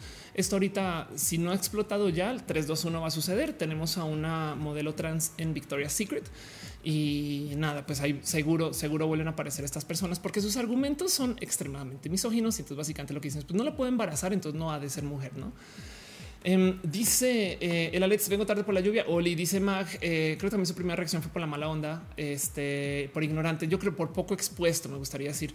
Eh, Jorge Barrón dice: es como que en Twitter buscan agredir al que ven o creen defensa, un tipo de bullying masivo. Sí, y ahorita hablamos de eso. Jessica Santín dice: No creo que Starbucks ganará nada bajo la publicidad, pero el barista seguro va a tener menores opciones de trabajo es una lástima, sí, y, me rompe el corazón. Eso, Monserrat dice, nos falta en donde trabajo, no sabemos bien por dónde agarrar el modo, acércate con Pride Connection, Monse, si puedes, o con la gente de Pride. Shannon dice, estas acciones hacen que tenga visibilidad la discriminación y sepamos que también tienen respuesta y que contamos contigo, o algo al revés, a mí me sirven para saber que ustedes... que, o sea, que yo cuento con ustedes, me explico y que en esto somos una gran familia y nos estamos apoyando. Pero volvamos a lo que les quería platicar y, es que yo, la neta, neta, tengo muchos temas de, esto aquí en mi corazón. El primero, evidentemente, es sí, yo sé que yo hago comedia y que mi comedia me río de mí, pero pues yo trabajo mucho ese tema de el yo enfrentarme en saberme insultar. Em, y en lo que sucede en Starbucks, pues ya lo tomé desde la broma, pero pues ya que se vuelve algo tan público, entonces vamos a volverlo una discusión que hay que tener. Porque, porque miren, eh, no os voy a mentir, hoy tuiteé este dato. No sé si, si esto ya lo había discutido acá, no, pero hoy me decían, ¿cómo, haces para aguantar? güey? Y yo, pues tengo una que otra cuenta bloqueada. De paso, ¿cómo, ¿por qué tengo tantas cuentas bloqueadas? Uso una cosa que se llama este, el TERF Blocklist. Em, que es una eh, un servicio, por así decir, donde tú te, das de alta y entonces básicamente te da una lista de una cantidad de gente y se bloquea automáticamente. Esa lista se mantiene entre muchas personas. Y yo de mi lado no he hecho más también que bloquear. ¿Por qué? Pues porque digo, porque técnicamente, pero pues, o sea, no que estás pro diversidad, no deberías de leer todos los discursos. No, la neta, no, yo, güey, yo sin pedo. O sea, perdón, pero también este, eh, este no me da hueva entrar a Twitter y leer sus bobadas. Entonces, ya, ya, por ejemplo, estos cuatro días han sido espectaculares porque saqué tantas cuentas y ahora de repente tengo un Twitter otra vez como sano. En fin, el caso. Em, el tema es que eh, justo hoy en día tenemos un Twitter muy diferente a lo que pasaba hace 10 años. Ok. Y, es que quiero nomás recordarles un poquito del cómo funcionan las redes sociales. Este es un tema que he levantado mil y un veces en roja. Es un tema. Hoy no quiero hablar acerca de las empresas que son falsamente LGBT. O sea, seguro Monterrey, por favor, arreglen eso. Este eh, Starbucks, por favor, arreglen su tema, pero porque también les también y nomás lo lo voy a decir. Hay empresas que sí, sí lo hacen bien. Pero bueno, em, yo solo quería un café, no tenía, tenía sueño. No quiero hablar más bien de cómo funciona el tema de las discusiones en Twitter. Y esto les voy a recordar y para los que no han estado en esos roja o no saben bien de qué estoy hablando, que no se les olvide que todo en las redes sociales es falso. Ok, esto es una, eh, una, investigación ya vieja, esto es 2017, de cómo alguien literal fue y creó una serie de, perdón, una, una, cuenta de un influencer falso o una influencer falsa y entonces luego fue y consiguió patrocinios. La gente de Playground, de hecho, por ejemplo, parte de su investigación, eh, mostró una máquina, una vending machine, una máquina expendedora en, en, Rusia, donde tú literal puedes ir y entonces le pones dinero a la máquina y dices cuántos seguidores extra quieres y, ¡pup! y listo. Y ya, entonces te compras likes o te compras seguidores eh, para tu cuenta. San se acabó y la pregunta si funciona. Sí, funciona, funciona. Eh, acuérdense que en redes sociales estamos lidiando una batalla mediática porque hay gente eh, que, eh, que la neta neta les sirve manipular los datos, ¿no? Y, lo digo porque, a ver, si ustedes me están llegando a conocer hasta ahorita o si no entienden qué pedo, no saben, que no se les olvide que yo llevo mucho tiempo hablando del tema de la compra de bots. Yo, este, en su momento, eh, tuiteé yo, este, miren, esto, esto fue como, eso en 2013, donde literal para mostrar la conferencia compré un chingo de bots y luego fue un adiós, bye. Vean eso, subió, adiós, bye. Em, y luego en la purga ahorita, eh, justo también hubo una mega limpieza de bots y etc. justo a raíz de estar viendo cómo funciona esto y de documentarlo. Y son las cosas que yo presentaba en mis conferencias. Y esto es algo que yo traigo muy observado y muy visto, em, pero como que em, eh, a ver, nomás la pregunta aquí es qué tiene que ver. Les voy a mostrar una cotización de estos bots que yo he mostrado muchas veces. Esto ya es viejo, bueno, viejo de hace un año, pero todos sepan que esto se puede hacer. Por supuesto que se puede hacer. Esto me lo ofrecieron. Esto es muy normal. Esto lo consigues muy fácilmente con algún, por así decir, dealer de estas cosas. Pero pues vean, esto es em, una cotización. Vamos a ver si puedo agrandar esto. Mm, no, eh. a ver, eh, copiar dirección de imagen. Ahí estás. Ok. Esto es una cotización de para Twitter. Eh, qué tipo de cuentas y seguidores quieres. Y entonces por 1500 pesos te dan 150 son cuentas vírgenes. O si quieres seguidores de alta calidad con mil pesos te dan 10 mil seguidores. O si quieres una encuesta que se llene de votos, te pagan 150 votos por 300 pesos. O si quieres vistas a un video en Twitter, ahí está su precio. Pero bueno, también puedes en Facebook comprar likes a una fanpage, likes a publicaciones, ratings de cinco estrellas a lugares. Puedes tú comprar reproducciones a videos en, Instagram también puedes comprar seguidores a 3 mil pesos el grupo de 10 mil. Puedes comprar likes, stories em, y en YouTube likes, dislikes, suscriptores, vistas y views. Y entonces, si ustedes están leyendo esto en chinga loca, eh, mientras yo voy contando, se habrán dado cuenta que yo me salté algo que está cotizado acá, que es muy importante que sepan que existe. Y es que también te venden los comentarios. Ok, voy a hablar, mostrar eso para que, para que les quede claro. También te venden eh, esta gente que vende bots Em, literal que está comentarios personalizados, 55 comentarios a un post por 250 pesos. Que primero que todo piensen en eso. Cuando han, entrado ustedes a un video y ver que de repente está lleno de comentarios, no? Entonces, ustedes, o, sea, ¿cómo güey? Es, esto es algo que alguien se está sentando a escribir, güey. ¿Qué pedo? No vean acá en Instagram comentarios, 100 comentarios personalizados por 550 pesos. En YouTube, 100 comentarios personalizados por 350 pesos. Ok, esto de nuevo es una cotización vieja, em, pero, pero tengan presente ustedes que esto se vende y es que tenemos el software para que esto se pueda hacer. Ahora les voy a decir desde ya. Esto no es algo para nada nuevo. Me explico. Esto no es como que de repente digan, hoy, claro, pues es que Ofelia, o sea, ahora hoy en día que vimos en Twitter y se inventaron todo esto. No, eh, eh, a ver, no sé si recuerdan ustedes, y esto yo sé que lo he presentado acá, esto que sucedió durante la, eh, la presidencia de Peña Nieto en México, esto ya tiene el 2014, existían estas como fábricas o fincas o bodegas donde ya una cantidad de gente este video, digo, si lo buscan si quieren, eh, es uno en muchos videos donde literal ya una cantidad de gente y las encerraban eh, para que cuando sucedieran cosas en Twitter, entonces ellos pudieran responder y hacer trending topics. Esto en ese entonces era manual, literal, gente y gente. Entonces era ahora vamos a hacer trending topic, no sé qué presidente, no, y así las cosas. Em, o, de repente decían no, este vamos a vamos a hundir este comentario o vamos a literal escribirle a esta persona. Todo esto es política, no? Pero se hacía a mano. Es, una persona con un megáfono, básicamente diciendo a todo el mundo y ahora todos usan hashtag, no sé qué, no? ¿Qué cuentas usaban? Cuentas todas evidentemente creadas y falsas para este uso, pero personas todavía. Pero bueno, este Pokémon Go Asia, este chip, vamos a ver. Esto de paso es súper, súper, súper normal. Eh, para una cantidad de, este, usos.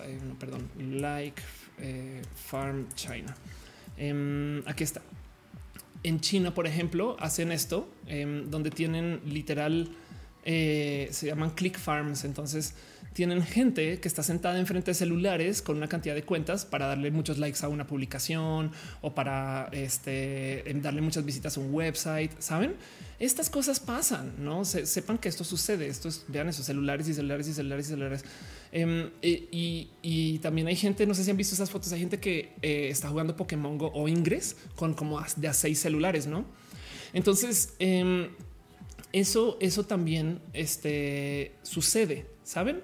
Y no es nada nuevo. Y lo digo que no es nada nuevo porque además, de hecho, no solo teníamos esto hecho desde lo digital, sino si ustedes, sobre todo si viven en México, sabrán mucho lo que es la palabra el acarreado. Esto es lo mismo que se ha hecho en política desde hace muchos ayeres, desde hace muchos, muchos, muchos ayeres, pero ahora en digital. No hace sentido. Es más, si quieren verlo de algún modo que yo siempre lo he visto como no se me parece hasta entretenido considerar es en México los ingenieros mexicanos automatizaron a los acarreados. Piensen en eso. Pero bueno, dice Indy Dixie eh, eh, que responde hasta el final. A veces me tomo tiempo leer. Rodrigo pregunta que si leo los comentarios e intento lo posible. Este sí es que estoy dando nada, se me fue. A Bebs dice me han ofrecido seguidores para Instagram como cinco veces. Güey, si ustedes tienen cotizaciones de estas, pásenmelas, me interesaría. Carlos Humberto dice que quiere el auto translation option. Ojalá se pudiera porque es hablando. Em, este Tessem dice here she is she. Eh, dice eh, Sofía Black eh, que le gusta este show. Muchas gracias. Jorge Barrón dice discursos vacíos no son expresiones, discursos de odio, humillación, de discriminación son vacíos. Totalmente de acuerdo. Em, dice Hígado de Pato llamado a hacer stream. Te quiero mucho. Besitos, Hígado. Gracias por estar acá. Hígado. en la noticia estoy muy sacado de onda por la gente de la comunidad que se puso a tirar hate con nombre, apellido, foto, perfil y opiniones de gente que ya normalizado fata. Ah, sí, claro. Este, a las personas trans totalmente de acuerdo. También es complejo de ver es un poco, no? Em, y dice Fabián, el poder de la lista negra. Sí, por supuesto. Eh, y entonces Sakura dice bots, bots, bots, bots, totalmente de acuerdo. Y entonces, pues así, no de repente ah, veo que si justo pasaron bots por acá, que cagado.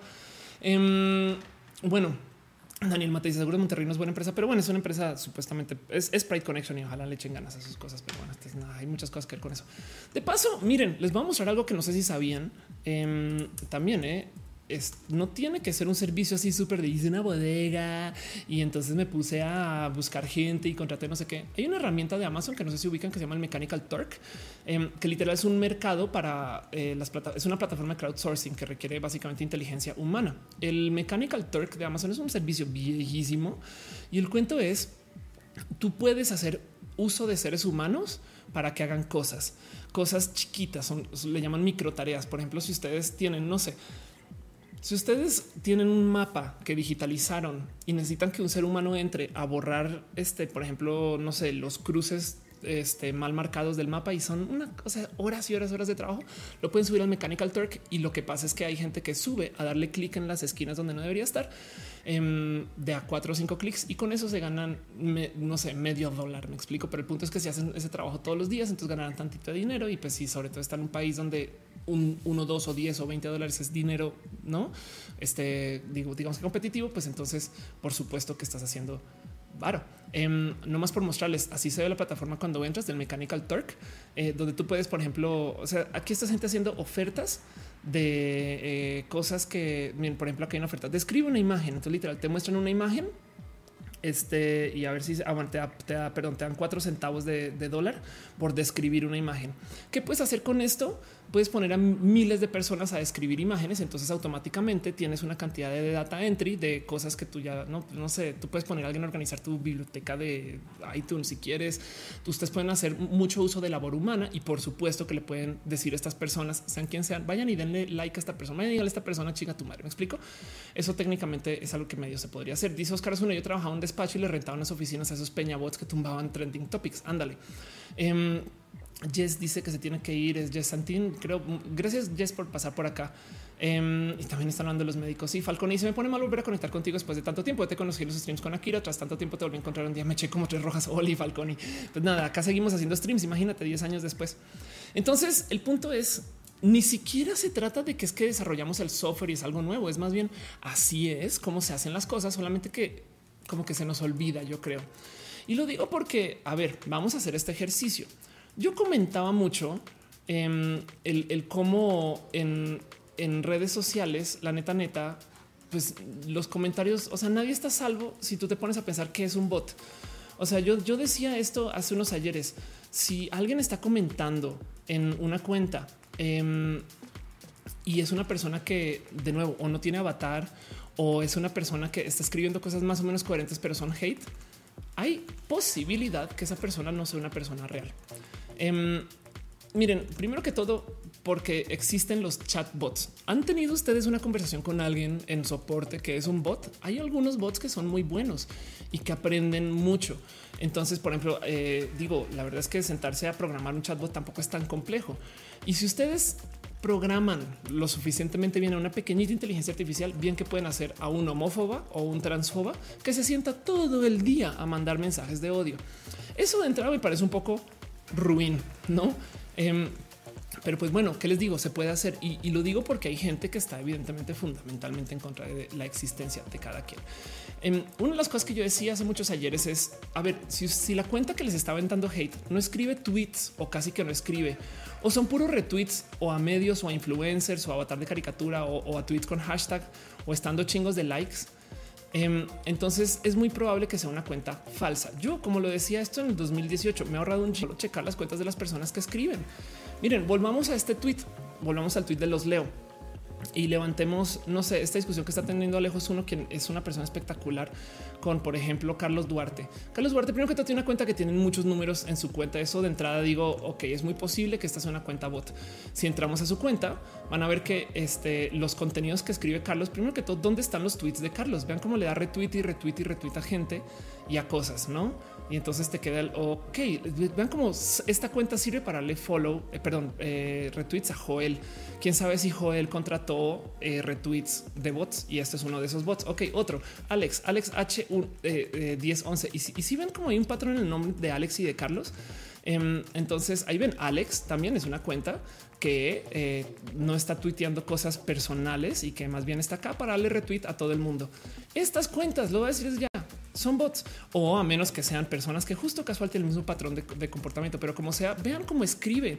Ya eliminó la biología a los 40 y Alejandro Zuno ahí estuvo tuiteando con ellos y entonces se quedan. No se preguntan por qué hacen esto. Bueno, si una cuenta de estas homofóbicas o transfóbicas consigue muchas interacciones y consigue muchos seguidores, luego eso se puede vender. Eso es una de estos motivantes. O si no, simplemente si tienen muchas cuentas con muchos seguidores, cuando venga un cliente de verdad, un político, un grupo este, religioso, lo que sea, o alguien, un cliente que contrate a estas personas, este pues entonces ahí la neta neta ya tienen a muchos influencers falsos para mover ese mensaje, ¿no? Y lo digo porque, a ver, Aquí es cuando yo les dejo el no, feliz neta que te crees tanto que te están programando bots en contra de ti. No, pues es que no se trata de mí, no se trata para nada de mí. Eh, acá ven, este eh, justo decía yo que por lo general los bots y los trolls encanta ser la policía del género y avisarle al mundo que soy mujer trans, como si que no el cuento de la policía del género siempre me, me divierte mucho. No sabían ustedes que Ofelia antes era Mauricio y yo, ah, no mames, no sabía, güey. Em, entonces, esto no saben cómo me ha dado mucha paz también en este cuento del odio eh, digital. Y es que, miren, me quedan muchas dudas. A ver, vamos a ser súper malvados, porque esto me lo comentaba alguien hoy en la mañana. Es, oigan, y Starbucks que nunca se apareció, no será como para, o sea, si se fijan, después de toda esta conversación, Starbucks puso un tweet y todo se trató de lo que hizo Ofelia, ¿no? Entonces, quien o sea, no sé, de haber sido planeado o no, eh, la gente eh, que llevó medios para Starbucks igual y lo hizo de modos muy malvados y ahora todo se enfocó en mí o no. En últimas no hicieron nada y se les fue y, entonces no hay por qué obligar a pensar que la gente es súper malvada, no como que también las, teorías conspiranoicas se deshacen si tú piensas, güey, la gente es más naturalmente mal coordinada que súper inteligente. Como sea, si nos ponemos, a, si nos sentamos a pensar quién habrá movido este mensaje tanto, que es algo que yo me preguntaba la semana pasada. Eh, vamos a topar que hay una cantidad de potenciales eh, clientes, si lo quieren ver, que contratan estas fábricas de bots. Esta es una imagen eh, ya vieja, no sé si, recuerdan esto o no. Eh, básicamente a mí me invitaron a, dar una conferencia en Monterrey, me desinvitaron después en la UDEM y luego un grupo de Frente Nacional por la Familia, bueno, perdón, del Consejo Mexicano de la Familia, que básicamente son los que hacen estas marchas este pro familia natural, según no, y que son los grupos antiderechos. Hicieron este comunicado. No existen las mujeres trans. Y entonces, por ejemplo, acá solito tenemos un grupo que podría, no digamos que básicamente estar así con la oreja parada y estar invirtiendo en hacer literal odio digital contra la gente de la diversidad. Eso es muy posible. Em, miren, es que lo digo porque antes de que es que yo sé que sueno como a, bestia conspiranoica con esto. Esto es un artículo que publicó eh, BuzzFeed Em, donde hablaron justo de una de estas fábricas de, bots, likes y demás. En este caso fue por fines políticos. Entrevista a una persona que habla de cómo hace memes, pero literal, güey, no tienen ningún problema con decir, güey, yo aquí puedo hacer cualquier trending topic cuando quiera. Tengo todas las cuentas, puedo poner cualquier hashtag andar. Yo literal puedo mover a Twitter como quiera, no?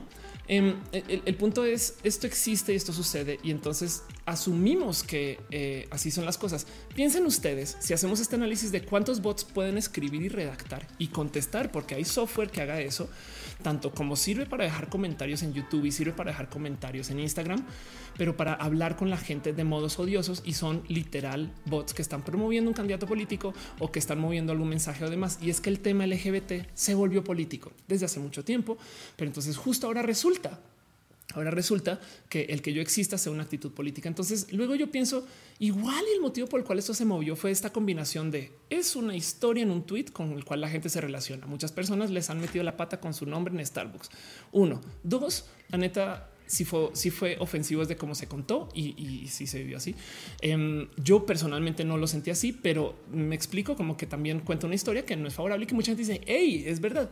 Pero del otro lado salió mucha gente bien orate a comentar, a decir, pues a mí, o sea, ¿cuál es el problema con que le digan señor a ese señor? Y yo me quedo pensando cuántas de estas personas que realmente lo están diciendo así realmente son personas como que tu momento de ya no confío que nadie sea real en Twitter.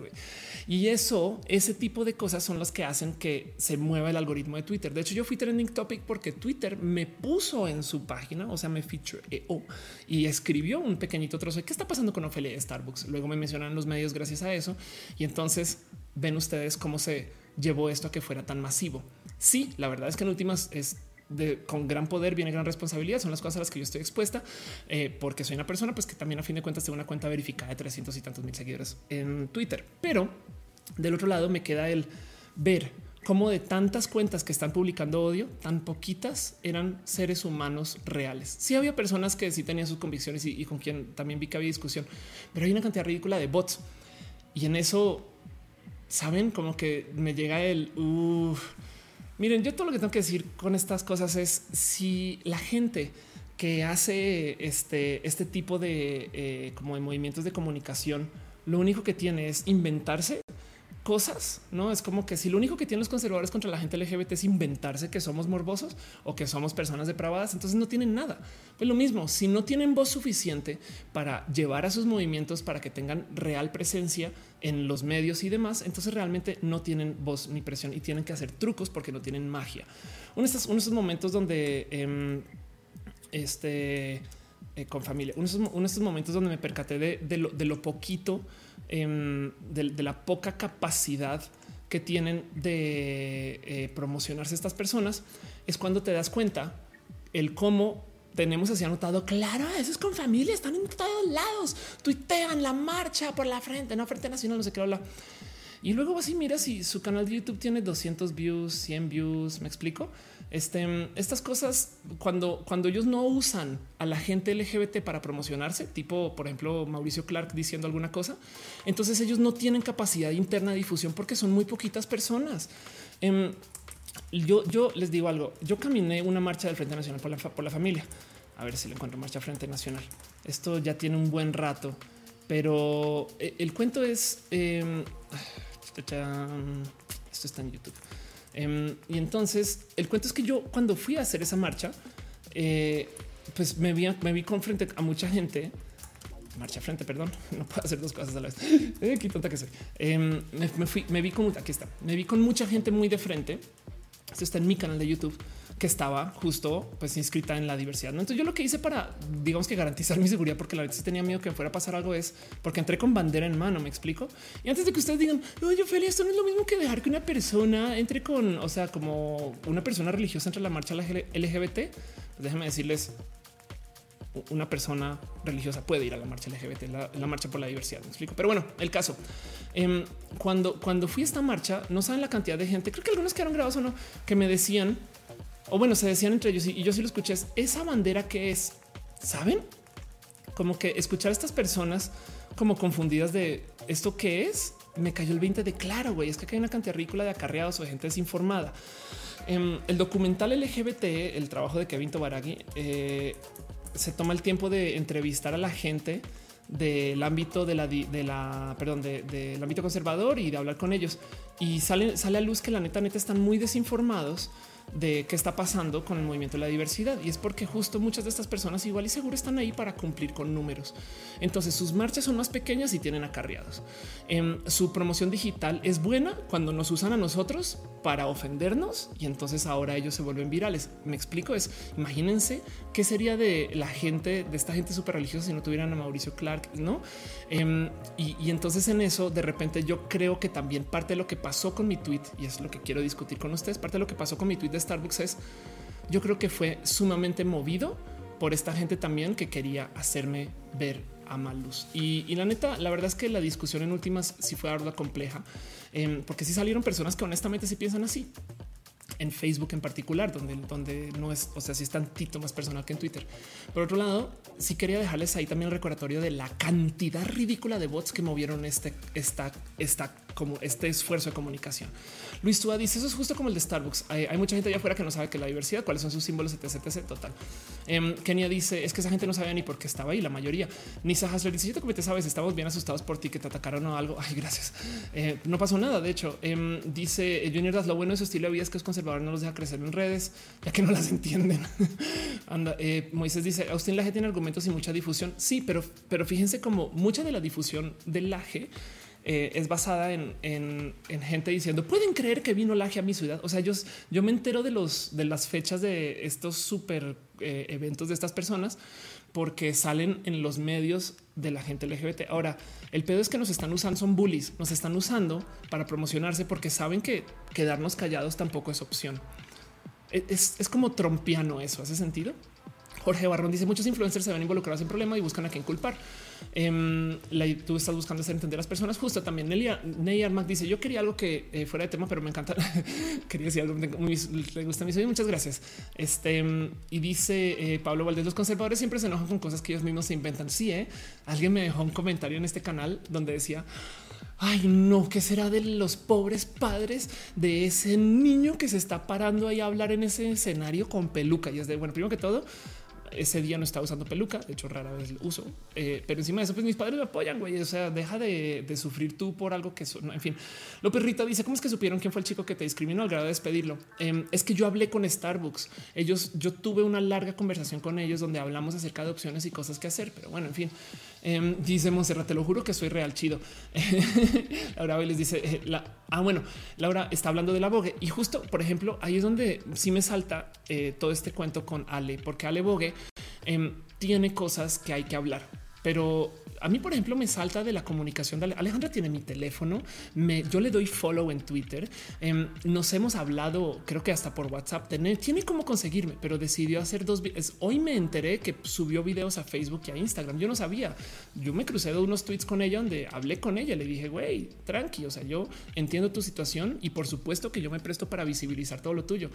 Em, y estaba viendo eh, antecitos de Arrancar Roja uno de sus videos donde en algún momento lee un comentario mío y se voltea a la cámara y dice, y como que no tiene argumentos para responder. Entonces me queda un, me encantaría saber más de, de, en qué puede uno, eh, en qué puedo yo eh, suplir o apoyar o estar con Ale, porque yo no les miento, parte de mi carrera está basada en lo que hizo Ale Bogue. Me explico, es como que eso es raro ver que despotrique y además que su posición sea Ofelia, no te quejes cuando, pues, perdón, todas las quejas, no, en fin. Bueno, como sea, el punto es el punto de Ale es el único de acá que me salta porque no es un bot. No, pero bueno, Rodrigo pregunta de qué se trata tu canal. Esto roja. Yasmin Rosales dice: Siento mucho que seguir en este tema, pero de verdad nadie va a decir que, Fish estuvo mal. Eh, no sé qué pasó con que Fish. Em, dice Pena Rubén. En alguna ocasión la voz en un show que me subió quizás eh, se la volteé después cenando. Noté que se molestó, que no me dejara hacer la bull en su show. Entonces no soy muy su fan. Sí, te digo algo. Mucha gente me estaba escribiendo a decirme que Ale se ha peleado con muchas personas. Em, yo decía en Twitter acerca de esto: es cuando toda, cuando la vida te ladra y te muerde y te ataca, pues tú aprendes a ladrar de vuelta. Entonces yo creo que lo que pasa con Ale también es que hay cosas que no le han favorecido. Tengo pues o, me da a entender eso, sabes? Y, pues le está cambiando, em, pero nada, en fin, eh, como sea, de todos modos quería como traer ese tema con ustedes para recordarles par cosas acerca del por qué sucede esto. Primero que todo, Twitter, Facebook, YouTube y demás van a permitir la existencia de los bots siempre y cuando no les sea un problema de relacionismo porque mientras más usuarios tenga su plataforma, más se evalúa. Em, el cuento es que, y esto yo sé que lo he hablado mucho, mucho, mucho, mucho em, acá en Roja, que no se les olvide que eh, en el mundo de las startups, em, las empresas se evalúan por su cantidad de usuarios. No hay, no hay nada más que le dé valor a las empresas, excepto cuántos usuarios hay. LinkedIn no hizo dinero por nueve años, Twitter casi que tampoco. Y entonces justo em, lo que buscan las empresas es tratar de encontrar un espacio donde tú puedas invertir en la empresa y sobre esa inversión entonces crecer milagrosamente. ¿Por qué le pasa esto a una empresa startup y no le pasa esto a una empresa, por ejemplo, eh, un restaurante, cosas así? Pues es que en las startups, en, en los emprendimientos tipo startup, tú lidias con que crecer de mil usuarios a un millón de usuarios es cuestión de añadir más servidores y un poco más de software y algunas personas.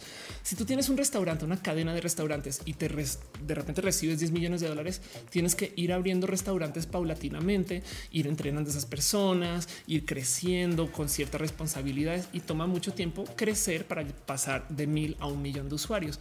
Pero en Facebook, en Twitter, en las startups, nada, recibes más varo pum, promocionas un chingo y te aseguras que no se te caigan las ruedas mientras creces y pones un chingo de servidores. Y sí, evidentemente hay que trabajar en tu software y en tu oferta, pero no es una inversión en gente tan masiva y por consecuencia estas empresas pueden crecer mucho. Y entonces eso es la inversión que se busca en las empresas de startup y por consecuencia las empresas startup se evalúan por su potencial de crecimiento y no por su crecimiento actual. Se evalúan por el cómo en el futuro le podremos cobrar a estas personas algún dinero y no cuánto estamos cobrando ahorita. Es un raro mundo y por eso las startups son como de tan compleja discusión de mm, será que van a ser empresa que va a explotar en un año, en dos, en tres. No recuerden que hasta que llegó Donald Trump se creía que Twitter se iba a acabar. Y entonces en el mundo de las startups, quien tiene más usuarios gana. Y por consecuencia las startups tienen que jugarle todo el día a tener muchos usuarios y que sean activos de paso, que no se vayan.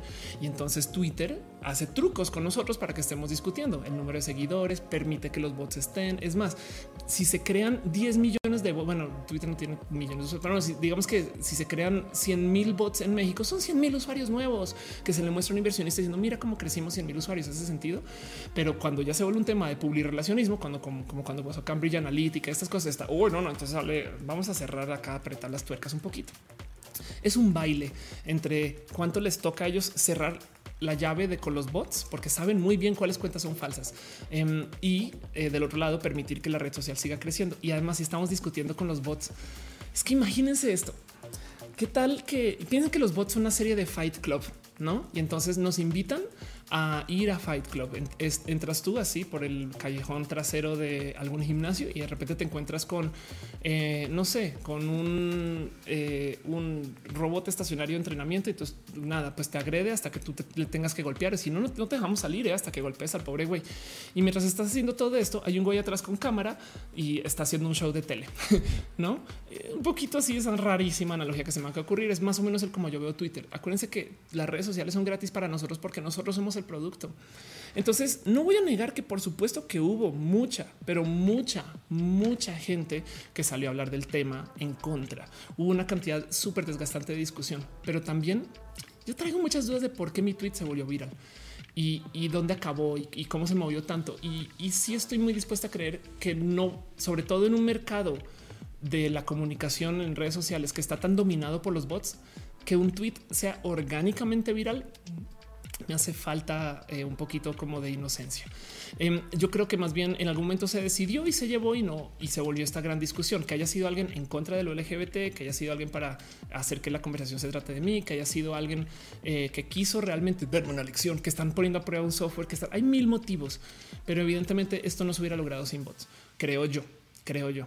Y, y estuvimos discutiendo. Yo por lo menos vi discusiones por tres o cuatro días y eso, este, pues, ¿qué les digo? Pues sucedió y, quería compartirlo con ustedes porque hay tantas cosas que están pasando en redes sociales que son dañinas, dañinas. Em, dice Fredito, ¿cuándo cancelamos a Pepito? Pepito no son bots. Eh, Jorge Barrón dice la especulación em, es la una bruja financiera, pero es un hecho que siempre van a explotar. Monserrat dice el rato que vamos roja en el geriátrico. Ya sabemos quién será el que más de guerra. José Vázquez dice saludos. Hoy te, muchas gracias. Dibujante dice era solo tú. Si hubiera sido con más gente, se arma la, pelea. Anda. Em, y dice eh, eso. Te lo juro que yo sí soy real, no soy un boptus. Gracias. Em, sí, como sea, miren, que no se les olvide que dentro de esta definición de bot también hay gente que se le paga para esto.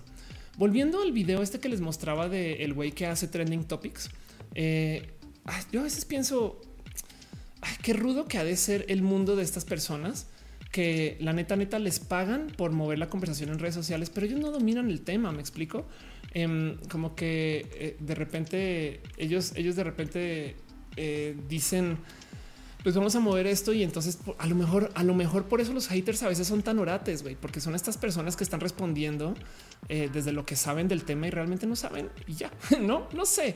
Miren, yo sé que hay hate, pero yo vivo bajo la fiel creencia de que todo este odio, odio fundamentalista es minoría. Yo creo que el éxito más cabrón que se ha podido colgar el mundo eh, antiderechos es hacernos creer que son la mayoría. Ubican esta gente que vive en el es que güey, en mi ciudad aquí todo el mundo es mocho. Y si lo piensan, o sea, si vamos y tomamos reales estadísticas de quién es mocho, como si se pudiera, pero si tomáramos reales estadísticas, realmente no, no sería una mayoría. Me explico. Según yo, la gran mayoría de la gente es neutro. Güey y hay un grupo minoría que es muy odioso y son antiderechos y estamos nosotros en la diversidad y dentro de esa gente neutra hay mucha gente que está en la diversidad también. Y yo he aprendido que cuando pones a la prueba a la gente neutro se suelen tildar hacia la diversidad, como que igual no muy convencidos así o no, pero saben, em, pero porque una persona fue discriminatoria en la universidad, un profesor fue muy culero, entonces de repente la gente dice todos los profesores son culeros. No, fue un profesor. Por eso es que cuando salen películas de temas este, em, LGBT, em, yo mm, hasta me da un poquito como de rabia, pero salto con, con, pensar del por qué chingados tenemos tanto cine y tantas series y tantas cosas hechas alrededor de la gente LGBT y de cómo sufren. Em, saben porque es castigo mediático. E, está chido que se cuenten las historias, hay que visibilizar, por supuesto, pero me rebasa como cuando se trata del cine trans, la historia es su transición, no? Cuando se trata de eh, el cine gay, la historia es su salida de closet y, parece que no, se pueden contar más historias y siempre le va mal, no? o, a la persona gay la acaban matando o la sacan de la familia y no sé qué. Lo, y yo a veces pienso, ¿por qué chingados no se habla acerca de lo culeras que son las personas homófobas o transfobas? No como que yo la neta sí vería una buena peli que hable acerca de por qué un padre no quiere cuidar a su familia, porque eso sí es abuso. Saben, un padre corre a su hijo. ¿Cómo se volvió esa persona así y por qué chingados es así de cool? Y esas cosas no se investigan. Lo que se investiga es no es normal que el odio exista. Ven el éxito de que hacernos creer que todo el mundo está en contra. Es normal que el odio exista. Entonces, pues obviamente vamos a tener que hablar acerca de cómo pues, ser gay es súper difícil, no? Entonces, pues bueno, eso este digo, no estoy en contra de que se haga este tipo de cine y series. La verdad es que yo prefiero que existan a que no exista nada. Chido, chingón. Eso es lo que me rebasa, que es la única historia que se cuenta. Y entonces volvamos a atar todo esto con lo que pasó con el tweet de Starbucks. Em, salieron muchas emociones a luz y yo creo que en eso se justifica en mi corazón el haberlo hecho. Em, el que a Ale Bogue le haya saltado ese tweet yo creo que Ale tenía cosas que decir. Entonces, qué bueno, yo ya sé cosas de Ale que no sabía hace una semana. Em, el que eh, la gente le molesta que los baristas eh, sean de este modo, pues ok, también se dijo el que descubrimos que muchas personas cercanas que eh, se quejan de la gente trans va, el de que descubrimos que hay gente LGBT que no le gusta la gente trans. Ok, y ya medio lo sabíamos, pero se reevidenció porque esto de paso sucedió también cuando pasó lo de Ángela Ponce y lo de Ángela Ponce fue global. No, entonces en, mi corazoncito, esta discusión me gusta que se haya dado, que haya sido a costo del trabajo de eh, un empleado en Starbucks. Me parece la cosa más injusta del mundo y ojalá este Víctor eh, haga cosas bonitas con su vida y yo voy a seguir hablando con él y, ya no me queda más que estar aquí encima de, escucharle, no? Si, me quiere dar esa, o sea, yo le daré esa escucha si me la quiere dar. Em, pero como sea, em, aún así yo no elegí correrlo, saben? Eso también es algo que y yo tampoco puse ese tweet pensando de modos macabros, claro que lo corren. No, al revés, yo lo puse porque yo quería reportar que estas cosas pasaban y ya me explico. No esperaba más. Es más, hasta lo aproveché para hacer comedia para mí. En fin, todo eso. Dice Brandon Delgado, eh, con un simple tweet puedes tapar todo este guamazo a la realidad. Soy una persona con una imaginación hiperactiva. Rainbow David dice el pedo de Sabrina fue eh, la ciega evidente sufre por ser ciega y con magia la curan. Eh, la bruja humana sufre por ser bruja, pero el trans se ve fantasma. Sí, claro, total. Em, dice eh, Mirericos, cuando fui a ver Simón leí muchos comentarios positivos, sobre todo porque la película es una good feeling movie, cosa muy rara en las películas con temática LGBT. Tienes toda la razón. Em, Simon es una buena película que levanta temas eh, LGBT desde lo chido. Yo creo que el modo de observarlo es así. Las películas LGBT que no son chidas son las que cuentan historias LGBT para gente que no es LGBT. ¿Me explico? Si tú asumes que la audiencia no es gay, entonces te va a dar miedo poner a alguien gay. Por eso es que Pepe y Teo pueden decir lo que les dé la regalada gana en su canal de YouTube. Pero ahora imagínense por qué chingados no hay un show de Pepe y Teo en Televisa. Pues porque Televisa asume que toda la gente que ve la tele es heterosexual y eso es falso. Entonces Televisa le tiene miedo al tema gay, mientras que en YouTube, güey, la gente que quiere ver a Pepe y Teo quiere ver a Pepe y Teo sean quienes sean. Hace sentido. Hay un productor que está pensando que su contenido está hecho para gente heterosexual o una productora. Y entonces esa gente se toma la labor de contar historias súper básicas con crayolas y súper sufridas, porque claro, pues a la gente heterosexual hay que decirle que la gente gay pues, no, es, chida, ¿no? Y ya, en fin, dice Luis Carlos Rojas, como si hicieran series acerca de los sufrimientos de los judíos sin hablar de absolutamente nada más. Totalmente de acuerdo. Un Lemus dice, yo me alejé un rato de Twitter, cierto que informa rápidamente, pero también es hate, estrés y pelear. Simplemente fue alejarme por un rato hasta sano psicológicamente. Lo recomiendo mucho. Recomiendo mucho no tener las redes sociales en sus teléfonos, por ejemplo. Em, recomiendo y entonces tienen que ir a su compu y checar desde ahí. Recomiendo mucho entender que, quien les escribe no puede ser persona, saber eso, saben? Nerdmac dice con todo ese tema tu con el barista, pues eh, probamos que nosotros somos minorías y los homófobos. Ah, que no somos minorías. Sí, exacto. Yo rescato ese es justo con eso cierro todo esto, como con en palabras de Ney. Si algo se comprobó em, desde todo este cuento del barista es que yo creo que somos más aquí que allá y sobre todo tomando en cuenta que hay muchos bots. Yo no tengo cómo medir cuántos bots fueran. Ojalá si alguno de ustedes trabajan en estadísticas de comunicación social o si tiene un amigo que sería chido. Me encantaría poder saber cuántas de estas personas son literal no personas, no? Em, porque hay muchas personas que hacen estos estudios, pero como sea, leyendo los comentarios nomás, la gran mayoría de los comentarios de odio, yo nomás entraba a su cuenta y decía, güey, bot, y ya para qué le respondo, saben? Em, Dice eh, Heriberto Vizcarra, eh, ¿cómo está aprendiendo? Qué chido. México Report dice esos bots hicieron pedazos a muchos de la comunidad LGBT con argumentos sólidos. No mientas. ¿Cómo sabemos que tú no eres bot? Este y nadie se hizo pedazos. Acá seguimos todos. ¿De qué hablas? Dante Cano dice: Si avientes el comentario en friega, necesitas una gran habilidad de comunicación y cultura para algo fuerte. Creo que el tuit promedio no es así. Es verdad. Y ah, también la verdad es que yo trabajo en el rubro de crear historias donde no las hay. Soy improvisadora teatral. Entonces eso también sucedió. Fabián dice: eh, Me gusta teoría el mundo lleno de gente bisexual que no sabe que lo es. Lo escuché en el podcast. Sí, la repito nomás para quien no sabe de qué estoy ahí hablando. Fabián eh, se remonta a una teoría donde a mí me gusta pensar que hay mucha más gente bisexual de la que creemos. Si es que no la mayoría de la gente, la gran mayoría de la población es biopansexual. Entiendes, tiene una sexualidad totalmente abierta, pero se le educa que es heterosexual. Y hay gente que es heterosexual, hay gente que es este, homosexual, naturalmente, por así decir, ¿no? Entonces, em, la gente que es homosexual, ni modo, solamente le gusta gente de quien se identifica de su mismo sexo género y la gente que es heterosexual, ni modo, por más que quieran, saben muy bien que solamente les, les erotiza la gente que es del sexo género opuesto. Pero la gran mayoría de la gente si tiene un poquito de atracción por alguien de su mismo sexo género y si tiene un poco de atracción por alguien de su sexo género opuesto, no que sea mezclado es otro cuento, pero se les educa como heterosexual. Entonces, por ejemplo, tenemos este caso de muchos potencialmente hombres que crecieron con un sentir de atracción por otros hombres, pero como son heterosexuales y les enseñaron a ser heterosexuales, nunca actúan sobre ellos. Y entonces enseñaron a castigarse ese deseo por los hombres y cuando ven a una persona naturalmente homosexual, le dicen, hey, homosexual, yo me castigué el gusto por los hombres, porque chingados tú no. Y eso yo creo que podría explicar una cantidad ridícula de homofobias.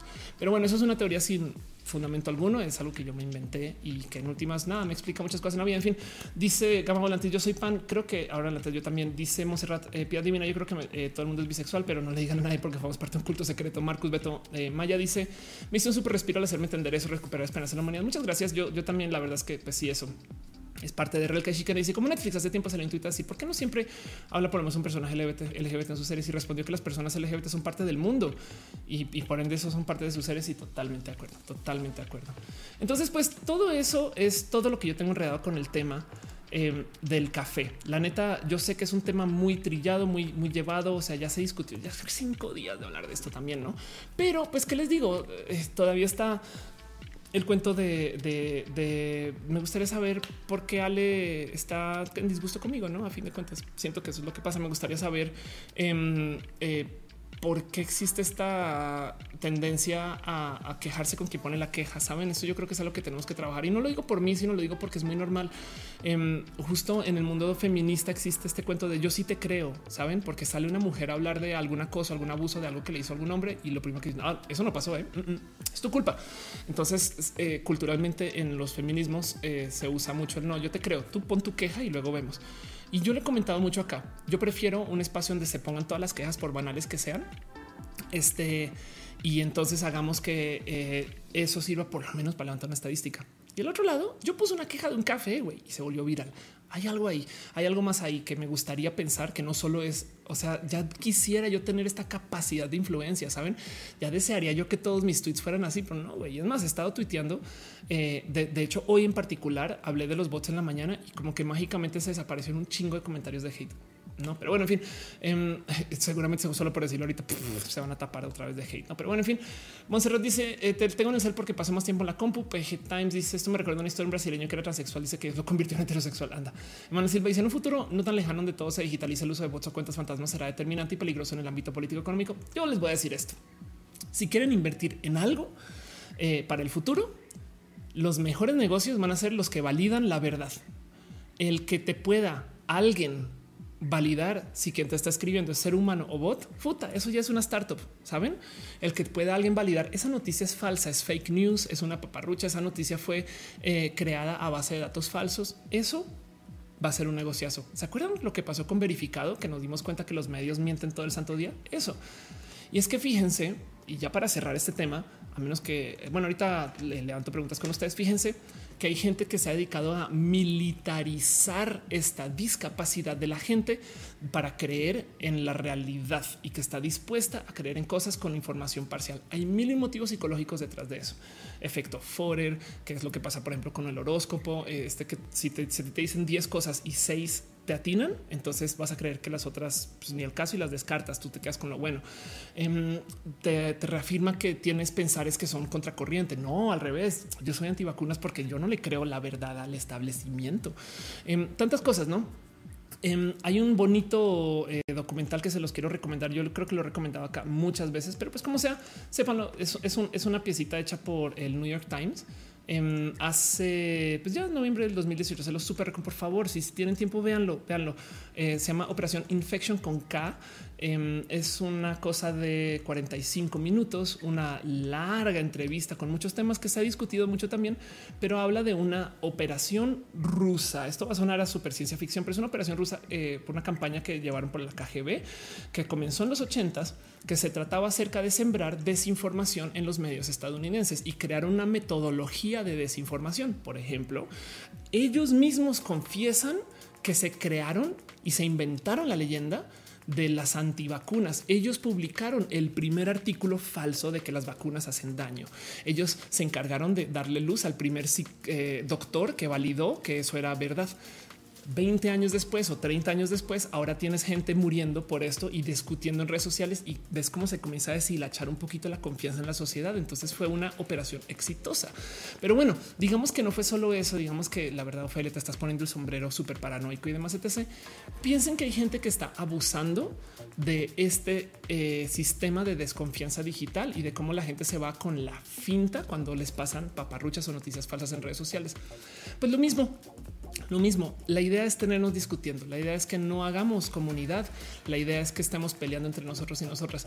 El que exista tanta discusión entre feministas sobre quién puede ser feminista, yo creo que es parte de el que en la comunidad LGBT tengamos odios entre nosotros, yo creo que se siembra en parte por esto, el que estemos histerizados en Twitter, el que chairos versus este eh, fifis, yo creo que todo esto es parte de esta naturaleza de las redes sociales y cómo hemos, la verdad, caído en un hoyo de no poder confiar en nosotros porque, porque nos polarizamos, me explico, porque encontramos como un espacio donde es más fácil discutir que hacer puentes y darnos cariño y amor y, saben, porque Allen Bogue me puede tirar mucho odio, pero yo todavía quiero hablar con ella y pues nada, pues me pongo a disposición por si algún día, por decir un abrazo, me explico. Em, todo eso hay que hablarlo. Entonces, todo eso eh, yo creo que es parte de y quería platicarlo con ustedes porque para mí, pues sí, pasó lo de Starbucks y pasó lo del barista Em, y eso es un tema que eh, espero haberlo enfrentado bien. A veces la vida te pone pruebitas eh, y ojalá para Víctor esto sea algo que sea chido a la larga. Em, ahorita no lo es, pero bueno, yo estoy aquí para apoyar a Víctor en lo que pueda. Y del otro lado, em, pasó que muchos amigos nuestros salieron homo transfóbicos, no? Entonces, eso, pues también que les digo es una lástima porque pues, descubrí que alguien que tú conoces está así culero es como ay, pero sí les voy a decir algo. Yo creo firmemente en la capacidad de la gente de aprender mis padres, mi familia, mis amigos, la gente que me rodeaba, la neta, neta, pues, no me aceptaba y años después resulta que sí. Entonces, igual y también es gente que hasta ahora está aprendiendo, saben como que ojalá en 10 años ya no sea así y espero que sí, yo abogo por eso. Entonces, qué bueno que se haya dado esta conversación, pero también no podemos dejar de lado que hay bots, que hay falsedad, que hay potencial en motivación política. Es una cuenta con, perdón, es un tweet con 15 mil retweets de todos mis tweets, ninguno había sido así de saltón en que lo viral que fue. Entonces, ¿qué pedo? ¿Me explico? Es, o sea, yo sé que viejos, yo soy buena para los chistes, pero no tan buena, ¿saben?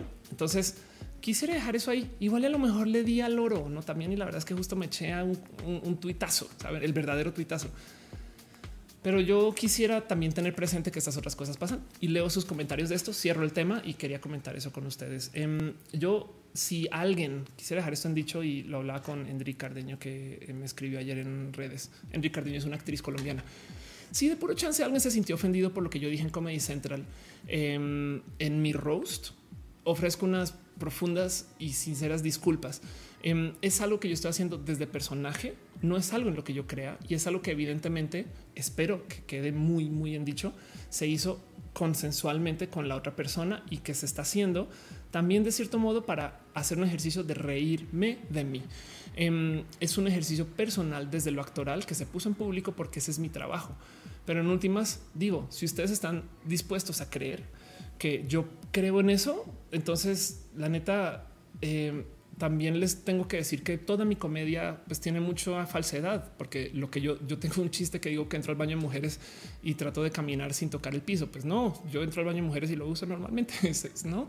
Entonces yo sé que lleva mi nombre ese personaje, pero no soy yo. Y les digo algo, todos los estando peros y los comediantes y la gente de escenario suele decir cosas que no son la realidad. Entonces, lo siento mucho si se comunicó así, pero la intención no es así. Y del otro lado, em, siento yo que esto no me debería de liberar a mí de cualquier motivo de hacer quejas. Me explico, porque eh, yo creo que todos y todas nos tenemos que poder dar el gozo o, vivir o darnos el espacio de levantar la cabeza y decir las cosas, sean quien sean.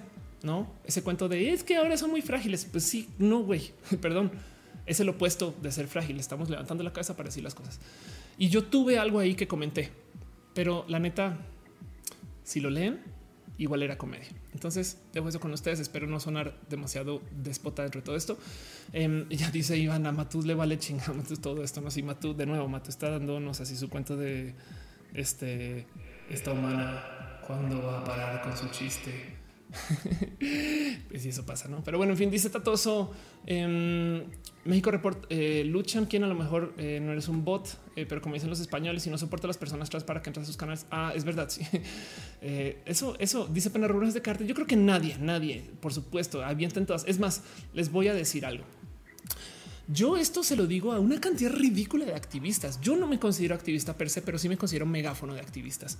Yo tengo un pedestal de comunicación, que es mi cuenta de Twitter con seguidores y que son mis espacios digitales. Si ustedes tienen cosas que ameritan comunicar, aviéntenmelas. Por ejemplo, este comentario que hice hoy acerca de Seguros Monterrey, este me lo pasaron y me dijeron, güey, oh, por favor, habla de esto. Ojalá se pueda hacer algo. Yo me pongo a disposición de ustedes y esto lo vengo diciendo hace cuatro años. Yo me pongo a disposición de quien necesite comunicar cosas hay gente que literal ya ni siquiera me pide el favor, sino que tuitea y me etiqueta en la imagen. Y entonces yo ya sé que es algo chido. Me explico y ya le doy retweets. Es más, eh, vayan a mi cuenta y vean como de repente hablo de, no sé, hablo de, eh, Carlos Duarte ¿no? y, la, eh, Agencia Espacial Mexicana y, hablo de este, historia y demás. Entonces son, son cosas que me pasan.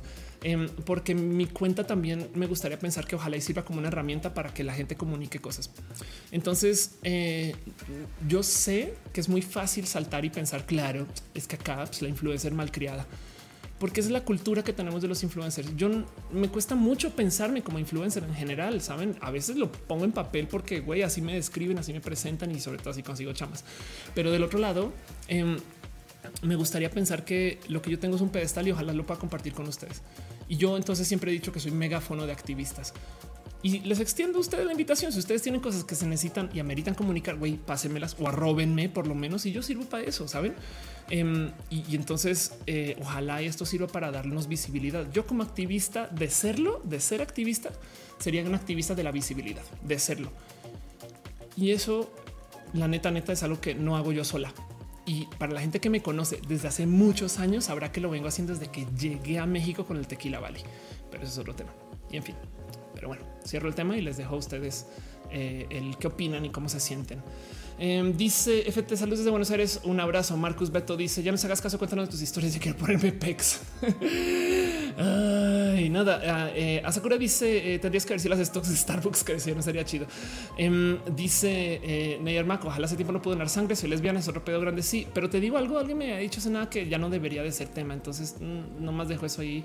Este así Monserrat dice que si Matú tiene clones, pues como es siamés, hay una cantidad ridícula de gatos que se parecen a Matú o, Matú se parece a una cantidad de gatos. Entonces es muy chido porque todo el día me mandan como imágenes de no este de, gatos que, que son y, y Matú, cómo llegó ahí, no? que dice: No saben que tenemos efectos de sonido, no son efectos de sonido. Es, como piensa Matú. Lo siento. Exacto. Matú de repente dice cosas, sabes, humana. Perdón. Eh, sí, es que está dormido. Heriberto dice: Me tengo que dormir. Un abrazo, un abrazo. Eh, Marcus dice: Ya no sabes caso, ya te había leído. Eh, dice: Caro, toca el, el rojalentado. Creo que te tienes que ir, Caro. Creo que sí. Payaso lo que dice en la sociedad mexicana es mal visto quejarse por lo que sea. Salvo cultura se considera de mal gusto ser revoltoso. Sí, no solo eso, sino una de las cosas que me decía René. Eh, de, nada, la dueña de mi corazón. me decía también, sobre todo las mujeres, se les acostumbró a decirles que calladita te ves más bonita. Me explico. O sea, es muy, es muy cultural decirle a las mujeres, este, quéjate. dice Monserrate Bañas a la edad media en cubeta reutilizada. No, Monserrate dice que una paparrucha. Paparrucha es fake news en español. En español. Dice Cristian Alberto Mejía, bots más sistemas expertos más redes neuronales, debates sin prejuicios o, con muchos. Acuérdate que los bots pueden aprender prejuicios humanos sin saber que son prejuicios. Entonces eh, hay dos, dos. ¿eh? Em, es más, hubo un caso de una cuenta tuitera que se volvió racista, creo que una cuenta de Microsoft. Monserrat dice: Yo no sé si Turing estaría contento con eso. Ahora tenemos que hacer un detector de humanos y eh, pues puede ser, no? Emma Sariñana dice: Mucha gente juzga a la gente trans, sobre todo a las mujeres, por no poder engendrar o su cromosoma sin saber que nace mujeres XY. Eso me da lástima. También muchos creen que transexual es un género. Sí, totalmente de acuerdo. Aunque evidentemente yo sí soy fiel creyente de que hay, bueno, hay gente trans que transicionan a vivir de modos no binarios, no como trans ANB, si lo quieres ver así. Em, pero como sea, eh, del otro lado, esto me impresionó cuando me cayó el 20. Claro, es que yo no soy mujer para ese güey, porque ese güey lo que me está diciendo es yo no te puedo preñar. Entonces, por supuesto que no eres mujer. Hace sentido. Y ya, ese es el único que, en fin, eh, Jonah Phoenix dice: Tengo amigos que aseguran de que soy el defensor de la comunidad LGBT. El pez es que todos deberíamos de serlo. No puedo ser el que identificamos como tal, no seamos. Sí, eh. imagínate, imagínate tú vivir en otro país y hablar bien de la gente mexicana y que te bulen por eso. No mames, güey, no? Azul Picor dice un abrazo, un abrazo. Sara Sahara León dice: Te admiro mucho. Em, estás eh, checando eh, al analizar los que en vez de dejarte llevar por todo lado de la discusión. Ah, chido. Sí, pues eso hago, sabes? Al final, sí, gracias. Y para eso es este show también. Roja se trata de clavarnos en temas y este desmenuzarlos un chingo. Ana Mejía dice: A nosotros nos cuesta trabajo aceptarnos, nos lleva tiempo y todos los días aprendemos. Em, hay que darle chance a la gente. Eh, la educación es la solución. Estoy totalmente de acuerdo contigo. Marcus Betoma dice: Somos los bots de nuestros papás. hasta que te cae el 20. Algunos les cae hasta los 40 años. Totalmente de acuerdo. Um, Levi Shalom dice que le gusta mucho este show. Sí, a mí también. Muchas gracias. Yo también te admiro a ti. Em, y dice eh, este Dulce Mariel eh, citando, invitando al café. Óigale.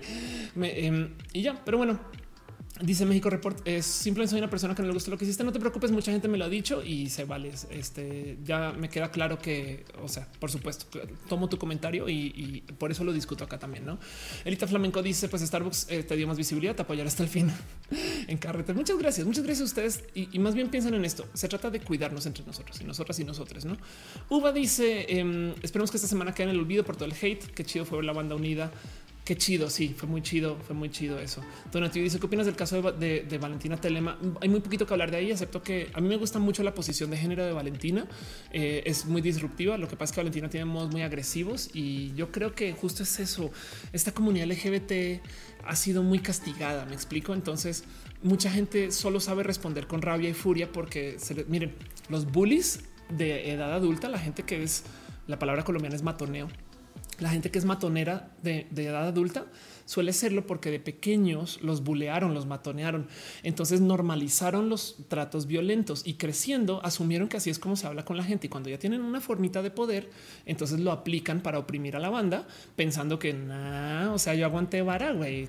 Obviamente todo el mundo tiene que aguantar y entonces se recicla el odio. Por eso es que el odio trae odio diente por diente y nos quedamos, no ojo por ojo y nos quedamos tuertos. No todo eso es como em, se trata más. En algún momento alguien tiene que romper con ese ciclo y por eso los movimientos de paz se tratan acerca del acercarse con alguien muy violento y decirle yo le doy un alto aquí.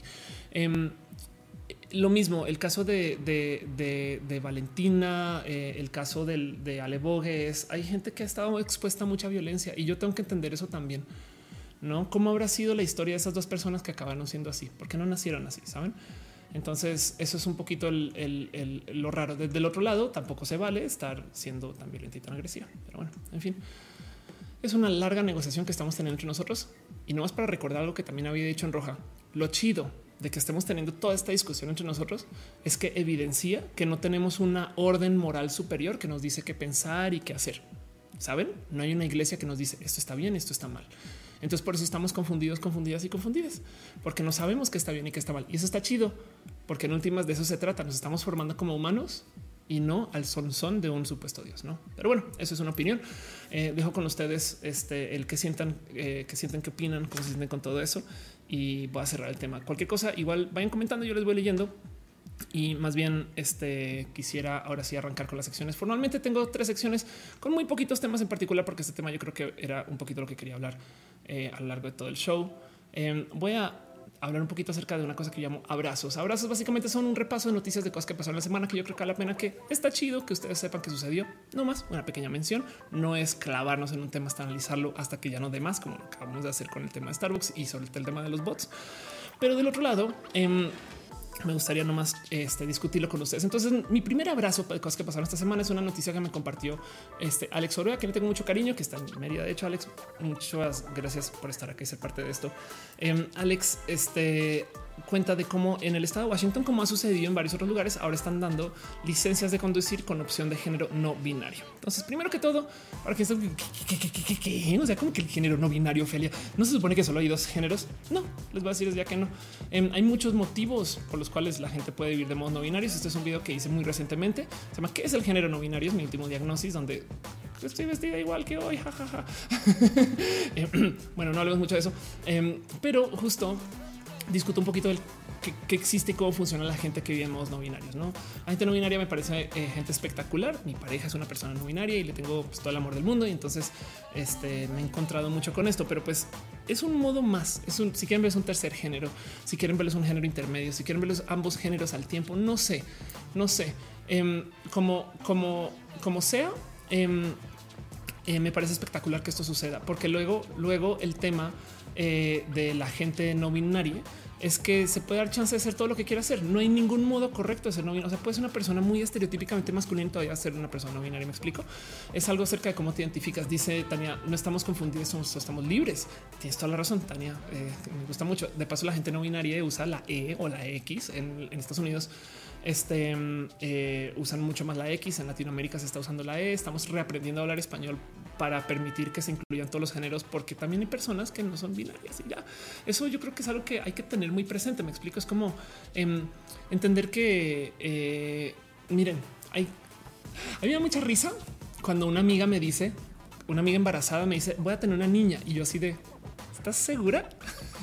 No, porque se hacen fiestas de este, celebración de género y entonces la gente em, se, comunica que justo em, no puedes vivir así. En fin, no como que eh, la gente tiene estas ideas del bebé antes de que nazca. Y pues la neta, neta, a mí mis padres me dijeron hombre por 28 años y no mames, no lo fui, güey. Pero como sea, eh, tú no le puedes preguntar a un bebé recién nacido cuál es tu género. Entonces yo he tenido estas conversaciones. Entonces, ¿qué hacemos, Ofelia? Porque una es criamos a los bebés sin género, que me parece chido de considerar.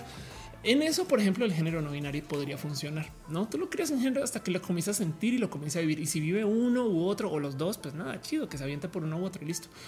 Del otro lado, em, la otra cosa que yo acabé concluyendo todas estas es científica de algún género en particular el bebé o se, le asigna uno, yo creo que lo único que no puedes hacer es obligarlo o obligarla a quedarse en ese género en caso de que no lo sienta. Me explico, si resulta que a los 10 años siente que no es una niña, si no es un niño, pues bueno, ni modo, pues está ahí y listo. ¿Cuánto hubiera querido yo que a esa edad me hubieran dejado elegir? Yo, yo no sabía, me explico, pero cuánto hubiera querido yo que por lo menos me han dicho, pues igual y tu tema que no estás en el género correcto, no hubiera sido otra vida. Pero bueno, el caso este, es que eh, justo eh, cuando eh, te topas con gente del, género no, binario, em, nada, pues te topas con una cantidad bonita de libertad y de, como de expresión. Y pues ahora ven que existe justo licencias para personas sin decir cuál es su género. Me parece, espectacular. Gracias Alex por compartirlo. Entonces sepan nomás a calidad este de abrazo. Esto este, está sucediendo. Dice Simón Luis, le dice que el güey que metió la fiesta de revelar género su niña se viste con ropa masculina. Salió a decir que ahora ya no se le hace buena idea a estas fiestas. Chale. Sí, de hecho me pasaron esa noticia y la tenía para el roja pasado. Pero para los que no saben, existen estas cosas que se llaman gender reveal party, no? Em, y el cuento es que eh, los Gender Reveal Party son eh, estas fiestas donde se celebra de modos súper mega estrafalarios en algunos casos, em, que el bebé resulta que es niño o niña, ¿no? y hacen unas cosas, hacen, o sea, yo creo que el caso más ridículo del Gender Reveal Party, eh, este, hubo una noticia, un incendio eh, masivo en Estados Unidos en noviembre del año pasado, porque hicieron una de estas fiestas y eh, nada, pues llevaron una explosión que salió donde salía el color del, ¿no? del género del bebé y demás. Y entonces lanzaron un mega incendio a raíz de esto, no? Lo cual me da mucha risa de considerar, saben, porque si, si, en tu fiesta de si en tu fiesta de género se incendia, o sea, si tu fiesta de género es, es, el, es este infierno, güey, wow, o sea, Acabo de nacer. Su género es Belcebú. Me explico. Bueno, en fin, em, dice Luis Otelo, acaba de llegar todo chido. Si Suriel dice, pienso por experiencia propia que las personas LGBT que crecimos en violencia tendemos a tener interacciones más agresivas. Totalmente de acuerdo. Eh, Jonah dice, nunca he esas del gender reveal. Se me hacen, sí, de acuerdo.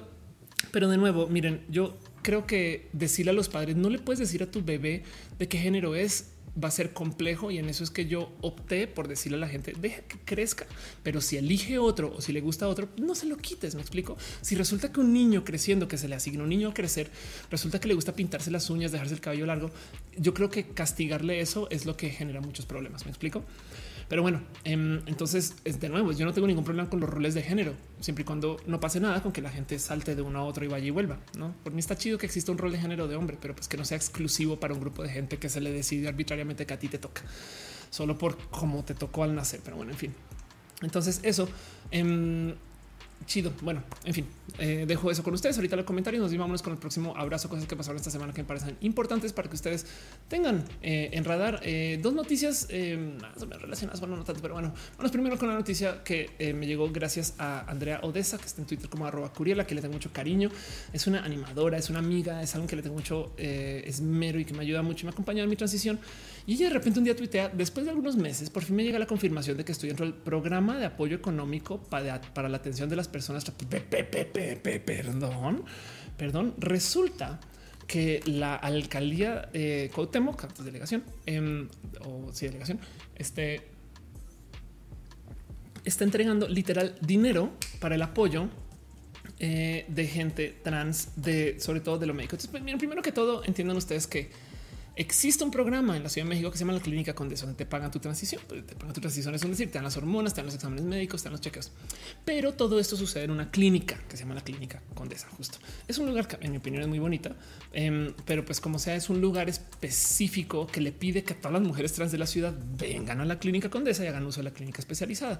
Y por consecuencia, se volvió em, una, un espacio como de debate y pelea porque la clínica Condesa, pues que entre que tiene dinero, fondos y apoyo y demás, y que no los tiene, Em, pues ha generado mucha discusión de por qué chingados no podemos tener los servicios de la clínica Condesa en todas las clínicas del país. Me explico. Vean esto. Es, aquí está alto la exclusión. Estas son activistas trans que dicen ni un paso más atrás. Es ya dejen de darnos espacios exclusivos para gente trans porque esto no hace que nos integremos con la sociedad. Entonces lo que están diciendo es queremos esos servicios, pero todas las clínicas del seguro social se acabó. Es porque chingados nos tienen que dar un especial por allá rara donde van las personas raritas. Me explico. Tienen la razón con las cosas. Del otro lado, es, pues, es lo que hay. Entonces es como cómo haces tú un boicot del único apoyo que tienes, no? Que, o sea, la neta, sí que huevos. Y, me parece de todos modos, todos los activismos tienen motivos de existir. Em, pero como sea, una de las soluciones que no había considerado em, eh, me llegó cuando me, este, me comunicó eh, justo Andrea esto que dice que van a hacer un programa de apoyo económico para la atención. Si mal no recuerdo, van a estar recibiendo eh, este, algo en el orden de 20 a 30 mil pesos mexicanos. supongo que esto es al año, em, donde con eso te van a apoyar para que tú puedas pagar eh, tus hormonas, tus exámenes y demás. Entonces no sé bien dónde, cómo y cuándo, aunque visto de repente tuitear no sirve para pagar alcohol. pues digo, supongo que está experimentando dónde se puede usar, dónde no, em, pero literal es dinero en apoyo a la gente trans. Y entonces mucha gente me ha tuiteado, Ofelia, esto qué pedo, güey. O sea, estamos malgastando nuestro dinero en impuestos y es de pues no, güey, porque primero que todo se apoya a una cantidad inmensa de condiciones. No es la única, o sea, la neta. Y del otro lado, para la cantidad de personas que piden este, el dinero que está entregando es para lo que manejan estas alcaldías. Tampoco es tanto, pero del otro lado, el apoyo sí es vital porque a, a veces es lo único que tienen estas personas. Me explico. Es si tú tienes a duras penas un trabajo, porque que no se les olvide que en la comunidad trans hay el doble de la tasa de desempleo del este, el promedio nacional. Hay el triple de la tasa de suicidio del promedio nacional. Me explico. Si tú llevas una vida ruda donde no puedes estudiar, te sacan de la familia, te sacan de la universidad, te sacan de cualquier trabajo porque primero tienes cabello largo y te pones faldas. No mames, güey. Entonces, pues evidentemente te va a costar mucho mantener un trabajo. Y en eso, de paso, es porque hay muchas personas eh, trans que acaban en el trabajo sexual. Pero del otro lado, eh, mucha gente en últimas, pues la neta, del poco dinero que puede generar ahora para rematar, tienes que pagar tratamiento médico porque no te aseguran. Gracias, Seguros Monterrey. Entonces, en eso, justo por supuesto que es muy válido. Em, es un apoyo que yo creo que va a salvar vidas. Em, yo creo que va a solucionarle, ojalá, algunos problemas a algunas personas y le veo como es tan pequeño. O sea, la neta no son tantas mujeres trans, o sea, son muchas, pero no son, o sea, no es, no es mega masivo. Le veo poco abuso, no? Eh, y más bien yo creo que se le da la bienvenida y pues evidentemente soy una mujer trans, entonces tengo un sesgo inmenso, pero pues me parece chido que esto suceda. Dice Esmeralda, qué chido que fuera asiento a la República. Sí, ¿eh? tenemos que comenzar porque se permitan el tema de los cambios de nombre para la gente trans en todo el país. Arranquemos por ahí. Yo creo que eso es el primer paso. Así las cosas dice Jan, ya veo los religiosos quejándose, ya se, ya se han estado quejando durísimo. Dibujante dice, ¿qué piensas de las víctimas de Valentina que han buscado el blanco de odio? Nada, pues es que es que justo el odio trae odio no es más André o, la violencia trae violencia, sabes? Y eso hay que romperlo. Andrés Morales dice: eh, No es relevante mi comentario, pero quería comentar de cómo se explica todo. Pues bueno, Andrés, te voy a decir desde ya. Yo por eso me presento como la explicatriz. eh, El Fonseca dice: Saluda a la güera. Ay, qué chido verte por acá. Qué chingón. Gracias. Un abrazo. Em, y dice Sacramento: We didn't start the fire. Fue el género chingón a huevo. We didn't start. Bueno, em, en fin. Otro abrazo, cosas que pasaron esta noticia. Otra cosa que sucedió esta semana em, que creo que quiero discutir con ustedes es Green, por si no ubican. Eh, green son este, eh, las patinetas, estas que se han estado dejando ver mucho en la ciudad, donde tú literal tienes un servicio donde vas, rentas em, estas cosas y las pides desde una app y entonces las usas para transportar. Son eléctricas, tienen mil y un modos operativos que la neta sería chido explicar y discutir acá muy a fondo. Em, donde entiendan que Green, eh, de hecho, eh, tiene un raro negocio, un modelo de negocios, em, porque este aquí está, porque resulta que para estas empresas, sobre todo más en el mundo desarrollado, pero para estas empresas es eh, muy barato comprar este producto. Estas patinetas, ahí donde las ven, em, se pagan después de no más tantitos rides. Me explico. Eh, póngale que no sé, póngale que después de 10 rides ya se pagaron. Entonces luego a la empresa le importa poco que sigan funcionando. ¿no? Y entonces eso es un tema y por eso de hecho estas también las de las bicis eh, son como medio desechables, que es un poco tóxico si lo piensan y, solo un problema porque las dejan ahí donde sea. Em, yo estoy muy a favor de que esto exista. No les miento en el tema de movilidad y este tipo de cosas, pues eh, servicios en línea, Uber, estas cosas me parecen chidos eh, porque por lo menos los coches son compartidos. No tienes tú uno que estás usando solo para ti, sino sabes como que, como que eso ayuda. Y luego, evidentemente, también está, o sea, yo ando en bici camino. Este y está este cuento de, cuántas eh, espera, ah, perdón, aquí está de cuántas personas caben en una vía si tú consideras los coches versus el camión versus eh, las bicis, estas cosas. No, entonces em, esto es una imagen que yo creo que espero que muchos de ustedes hayan visto, pero es cuánta gente cabe eh, en una calle. Si, por ejemplo, si van en camión con la imagen de la izquierda, cuánta gente cabe si van en bici, vean todo el espacio que ocupa la bici, es tantito más que el camión y vean la misma cantidad de personas si van en coches, vean cuánto espacio se acapara en los coches, pues porque por supuesto tienes coches de cuatro o cinco puestos para andar de aquí al Oxxo básicamente, entonces estás cargando con mucho espacio y eso es lo que genera tráfico. El tráfico de por sí también genera mucha polución o contaminación porque los coches detenidos justo están moviendo el motor para nada y entonces estás tirando materia particular, pues estás tirando smog em, solo porque sí, no para tener el coche detenido y el coche está detenido porque hay muchos coches en la vía. Entonces que no se les olvide a ustedes que cuando ustedes están en el tráfico, son el tráfico. Y entonces una solución em, como lo que hace Green no me parece tan fuera de lugar. Y aún así Green en particular eh, como negocio, pues nada, puedo seguir hablando de ellos porque han hecho cosas que son muy disruptivas, pero que les queden claro que el motivo por el cual son tan exitosos en cómo se promocionaron o se situaron en el mercado legal operativo en todos estos países es porque vienen de parte de algunos directivos de Uber que se retiran de Uber y entonces ahora se van a hacer este tipo de emprendimientos. Y Uber que aprendió que si tú pones primero el negocio y haces que la gente sea literal gran parte de tu base de usuarios y que no se pueda desconectar, entonces la gente misma va a pedirle al gobierno y va a abogar para que tú te quedes. Yo, la neta, en últimas prefiero tener Uber como lo tenemos que no tenerlo. Yo, yo estoy a favor del uso de estas apps. Em, siento que hay algo que tienen que hacer para responsabilizarse por sus empleados. Siento que hay algo que tienen que hacer para responsabilizarse de, no sé, el asegurar a la gente que está ahí atrás. Me explico como que yo creo que no tengo ningún problema con que cobren el doble del banderazo, saben, y entonces nos den un servicio más completo y, ya. Y entonces así a lo mejor se le da chance de competir los taxis. No sé cómo sea. De todos modos, el punto es que lo que hicieron ellos es se instalaron en, la ciudad y luego dijeron a ver que nos digan algo la ley. Y ya que nos digan ahí vemos, pues que creen, comenzaron a tener una cantidad de problemas y discusiones de podemos estar o no acá. Hay mucha gente pensando, entonces por eso Green como que viene y va y entonces no, pues ahora nos van a dejar operar, pero resulta que sí, pero tenemos el permiso, pero no. Y pues como sea dentro de toda esta gran discusión, salieron a, comunicar esto la semana pasada, donde dicen el primer año de Green ha sido para nosotros un viaje extraordinario. Pero pues Green ha tomado la difícil decisión de hacer una pausa en las operaciones de Green en la Ciudad de México. Perdón, significa que a partir del día de hoy y hasta nuevo aviso no encontrarás patinas Green en las calles de la ciudad. Y entonces dicen desde afuera parecería una contradicción tomar ese tiempo justo después de convertirnos en la única compañía de patines, que es verdad.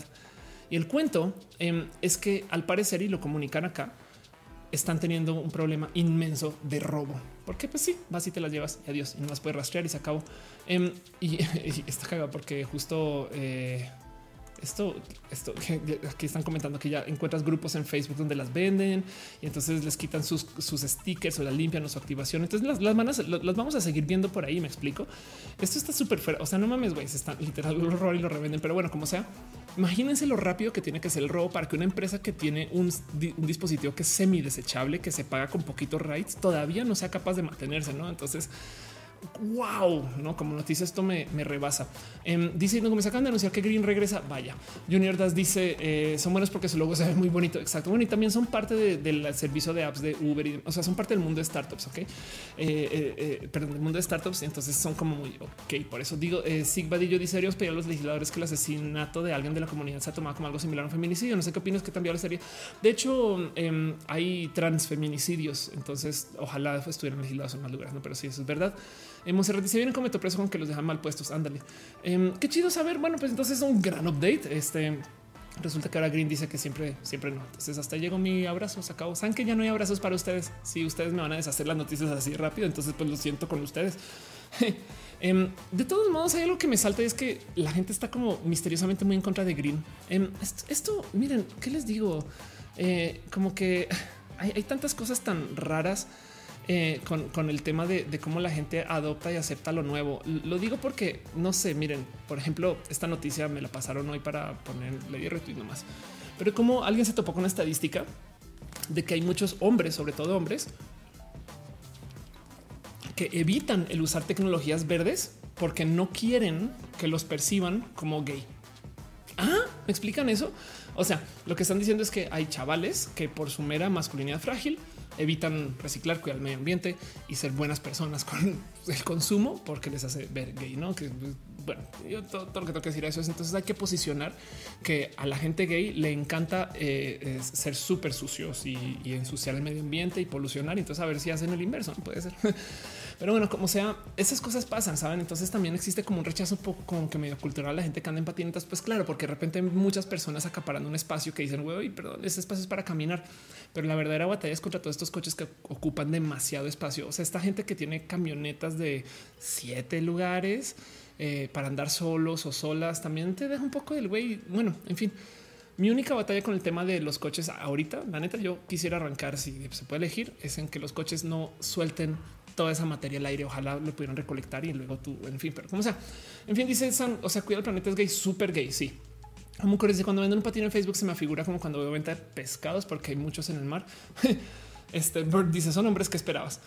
JC Rojas, siento que eh, fue una medida para darse a conocer. Es posible, ¿eh? es posible. No vamos a descartar eso. Yo le doy allí. Gracias, gracias a ti por estar acá y ser parte de eso. Pero bueno, entonces esto pasó. Dejo con ustedes el cómo se siente con eso. Usan green, no usan green, les gusta, no les gusta.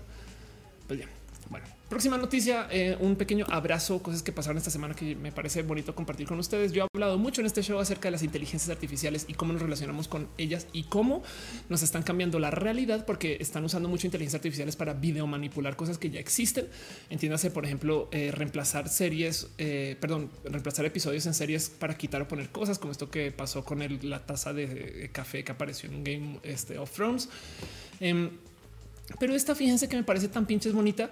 Em, esto es una inteligencia artificial que existe para colorizar video en blanco y negro. Entonces esto es ¿qué, Sí, literal. Esto no lo colorizó una persona. Este video que estamos viendo es un video que se grabó en 1890. Me explico. Em, es algo en blanco y negro y es eh, algo que literal eh, una compu está tratando de adivinar. Ok, eso que está detrás del güey es pasto. Eso es un güey. Eso, o sea, vean nomás eh, también lo detallado que es. Evidentemente, para hacer este video, yo creo ser se hizo mucho trabajo en también en, enseñarle bien y cómo se ven las cosas. No, o sea, yo creo que no fue solamente como un render y dejarlo ahí cuatro horas, no, sino que es literal. Si se le habrá enseñado eh, mucho material fuente para que medio trate de adivinar cómo dónde van los colores, de qué forma y esto. Pero, o sea, a ver, voy a nomás volver a, decir esto. Están viendo imágenes que se grabaron en 1800. bueno, perdón, ahí dice 1901. Son imágenes que tienen 110 años, saben? Em, y, está cabrón, no?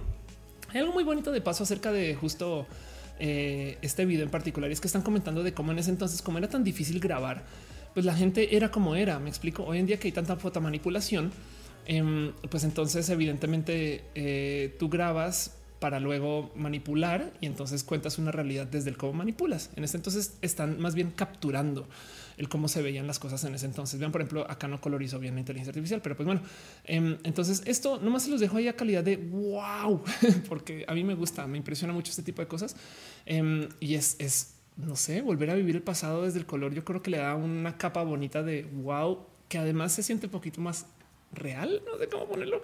No sé, yo, yo, también justo dice eh, eh, Esmeralda, eh, está viendo un montón de fotos de la Revolución Mexicana coloreadas y, yo también estaba un poquito como impresionado porque piensan en esto.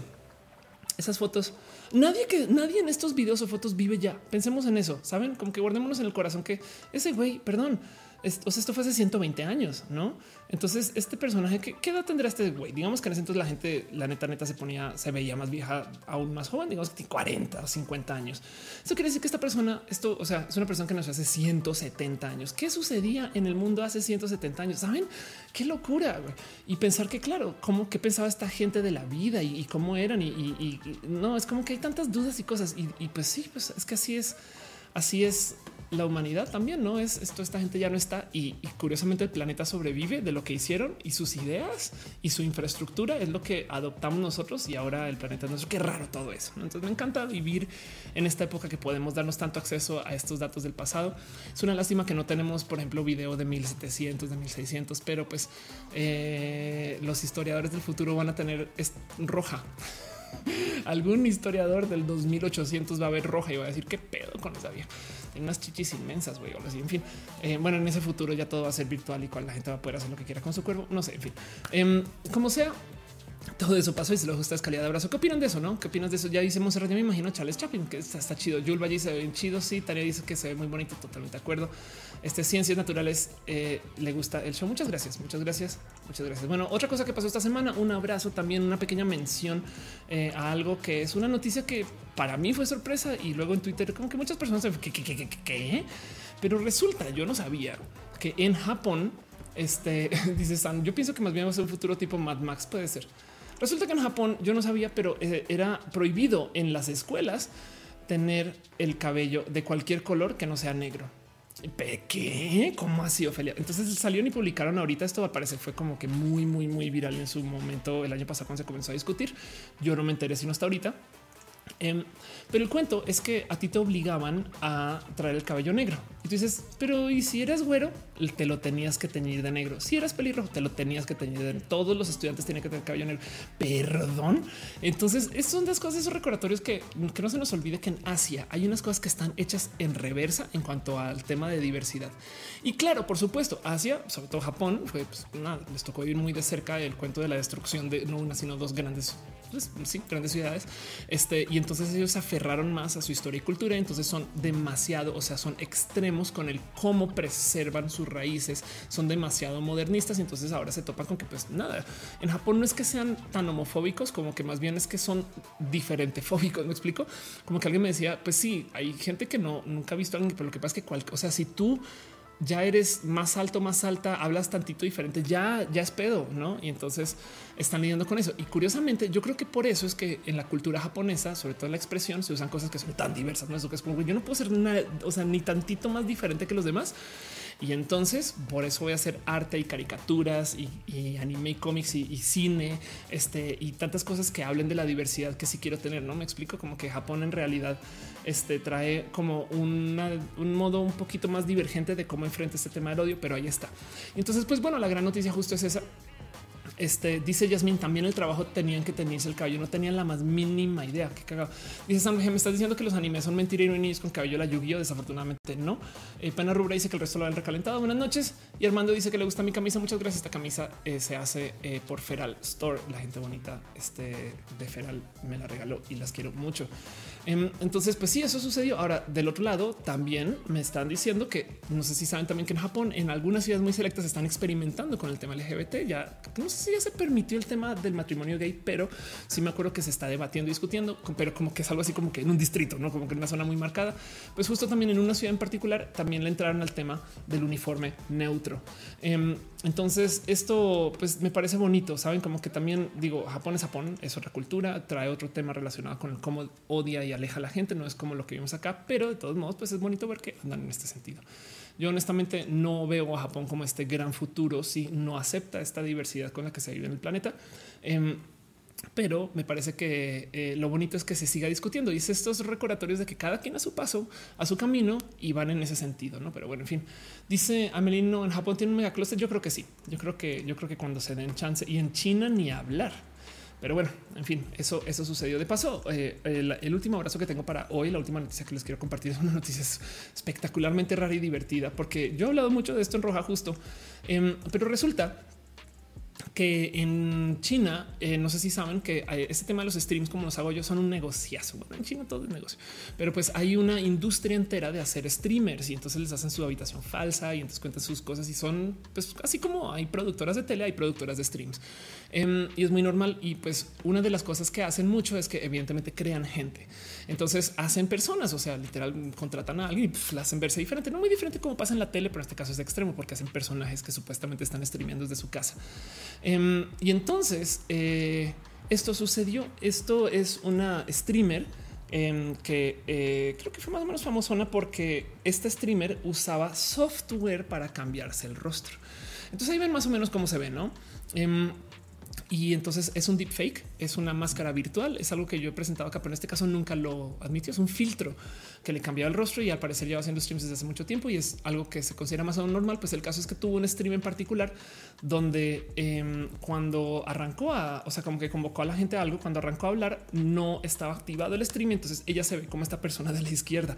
Esa es la, digamos, actriz o esa es la streamer. Y, pues fue una notición de que, que, que, que, que, bueno, estos son estas, eh, estos renders que hacen en China para contar las noticias. Em, ahí la ven. Entonces, como que eso fue un escandalote porque la gente se quedó de, o sea, como tú no eres como te ves, güey. No, no, resulta que se le cayó la máscara y así se ve. Y son de esas cosas de estos problemas de hoy, no sería divertido considerar el día de mañana les va a decir algo. Ofelia no existe. Yo soy un actor que me cambian seis veces a la semana. Em, no actriz, actor, eh, porque eh, pues así es cuando para los papeles trans. Eh, el gato, de hecho, también lo cambiamos, es falso. El gato no está vivo. De hecho, eh, como pueden ver, ahí está este nada, pues echado a dormir. Y es un filtro. De hecho, o si le paso la mano enfrente, se desaparece y se vuelve un perro. Em, entonces, pues ese tipo de cosas dice están off, son los papás. yo por eso hablo de bots en este show, justo pues porque si yo les hablo a ustedes de bots, entonces me estoy escondiendo en el ojo público enfrente de todos. A lo mejor el bot soy yo. ¿Cómo ven? Pero bueno, eso. Entonces, de nuevo, eh, pregunta, Cara, ¿dónde consigo ese tipo de filtros? Em, los puedes buscar. De hecho, eh, sabes que eh, ahorita justo nada más busca deepfakes y te lo juro que ese software ya existe. Esmeralda dice nada real, todo es falso. Es verdad. Eso realmente dice está más bonita sin la máscara. Yo estoy totalmente de acuerdo contigo. Yo siempre voy a decir que la, o sea, nada como la verdad Pero bueno, en fin. Y dice Sam, con razón eres amiga de Icepack. Icepack es un robot. De paso, un abrazo a Icepack. Gracias. Dice Diana Bañuelos, también las mujeres tienen que usar tacones obligatoriamente. El trabajo es una locura. No manches en Japón, es verdad. Em, dice eh, persona realmente peores tratos de las mujeres en las escuelas, como eh, que si en tu vida privada tienes sexo con alguien y lo graban, te sacan de ahí. No manches. Aquí Games en Japón se visten los viejos de colegiales y son muy abiertos con los LGBT. Sí, por eso te digo, es una rara forma de, o sea, no, es, no es transfobia, homofobia como la conocemos acá, aunque sí hay rechazo, pero es como que nace de otro lugar. Pero bueno, en fin, en fin. Em, quiero antes de cerrar esta sección, eh, nomás hacerles eh, tres recomendaciones, un poquito de les, recomiendo tres cosas que yo creo que quiero que sepa que existan. Em, la primera es, eh, y ya con eso cierro básicamente pues todo esto que tengo de abrazos y demás, y hablamos de todo lo que quería hablar. Em, ya me molesta una sección que se llama Le recomiendo. Entonces, lo primero es eh, traerles a esta persona que está viendo mucho en redes, que tengo mucho cariño, amor, con quien me está hablando mucho. Es una persona espectacular y estoy hablando de Vera Cruz. Em, básicamente es, eh, no quiero decir baby drag, pero es alguien que entró al mundo del drag hace muy poco y es un hit porque está haciendo cosas espectaculares. Em, solamente les quiero recomendar que le den follow o chequen a, a, Vera Cruz. Em, está haciendo, dice como el estado, pero más gracioso. Está haciendo cosas de no mames. Eh, y nada, se presentó acá el Monterrey Drag Project. No sé si lo habrán visto. Esto es, esto es, no les quiero spoilear, pero pues esto es un performance de no mames de bonito y es una persona bien chula. Es, alguien a quien le he desarrollado mucho cariño en estos días que hemos estado hablando. Em, entonces quería recomendarles que chequen y conozcan y sepan del trabajo de Vera Cruz. No es más, este así para ustedes una, recomendación. Recomendación número dos para la gente que me está hablando acerca de mi camisa y de esto que para los que no saben, esto es el Código Internacional de la Lesbiana aunque si bien hoy en día yo creo que ya eh, dejaré de decir que soy una mujer lesbiana porque creo que estoy inscrita en la pan o bisexualidad, porque este, pues mi pareja es una persona no binaria y eh, solamente de todos modos les quiero decir, pues, como trae, como trae insignia de rango. Em, mucha gente me pregunta por ella, pues resulta que las hace Feral. Feral es una tienda de unas amigas que hacen cosas bien pinches cool. Em, eh, este, sobre todo por si lo quieren seguir, Marifer. es una tonta cool. Y aquí está Elisa Sonrisas, eh, también quien estuvo cumpliendo años ayer o antier. Pero bueno, como sé, aquí estoy yo, no veanme acá usando mi camisa. Em, entonces consigan esto ustedes en Feral por si quieren, escríbanles, hacen cosas bien chidas y además sepan que eso, que sucede. Y la última recomendación que tengo para ustedes hoy em, es eh, algo que no he, no he llegado a conocer bien, pero me lo pasó caro. Dale caro nuestro martillo del chat, la persona espectacular del chat. Eh, me dijo justo antes de que arrancar el show que ya saben cómo yo me la paso quejando y diciendo por qué chingados no abren tiendas de cosas LGBT en sus respectivas ciudades y demás. Y ella me dijo acaban de abrir una en Guadalajara, se llama We Are em, y eh, literal es una tienda donde están vendiendo productos que son de cosas de índole LGBT. Entiéndase, sí que las banderas, este productos eh, está bonito porque ven el corte del listón fue con la bandera también y tienen productos marcados del orgullo. Y esto en Guadalajara, no manchen, güey, cómo chingados no existía una tienda así en Guadalajara, saben? Entonces sepan que eso está, está facebook.com diagonal we are products. Si ustedes están en Guadalajara, vayan y dense, dense, empápense, llévense todo lo que quieran de banderas o de sus, no, estos, este, llénense de estas, de estas cosas porque les voy a decir algo. Em, es chido, es chido recordarnos quiénes somos, dónde venimos. Esta mi banderota es la que usa para las marchas. Saben como que es bonito. Yo a mí me gusta mucho andar fuera de junio con la bandera puesta porque todavía es como un poco de pues es, nuestra familia, saben? ahí les dejo. En fin, JC Rojas dice Vera es de la falda que se prende como brasa. Sí, es Vera. busquen a Vera. Vera es bien, bien pinche cool como persona es cool, pero bueno, también hace cosas bonitas. Y ahorita hay muchas dragas chingonas. De hecho, em, tengo unas cosas ahí pendientes con este Margaret, pero bueno, eso después cuando suceda les contaré. Em, dice em, Rainbow David, tengo varias camisas de cuadros, soy lesbiano, es posible. Lovecraft Offler dije para cuando ya me lo debo esta semana, muy probable. Rainbow David dice que roja termina con mi navegador con mil pestañas abiertas, chido. Em, y dice eh, Sahara León, la otra vez vi un video de un youtuber coreano que se aplicaba polvo compacto con el mismo efecto blur de Instagram, se le infumina el rostro, ya todos queremos eh, traer el filtro puesto todo el día, que cagado. que de paso en, en Corea los hombres eh, son quien, o sea, el maquillaje se promociona con hombres y para hombres. Em, si quieren de paso, este, este Alex Vela em, está haciendo justo contenido de maquillaje para hombres y me parece espectacular. Eh, es el, es el Em, entonces, nada, pues entérense, eso, eso es como más como Team Pepiteo, pero pues bueno, ya había hablado de esto también. Dice Tatoso que chido, no fue que está a favor de la diversidad, la tolerancia, además para llevar, sí, a huevo.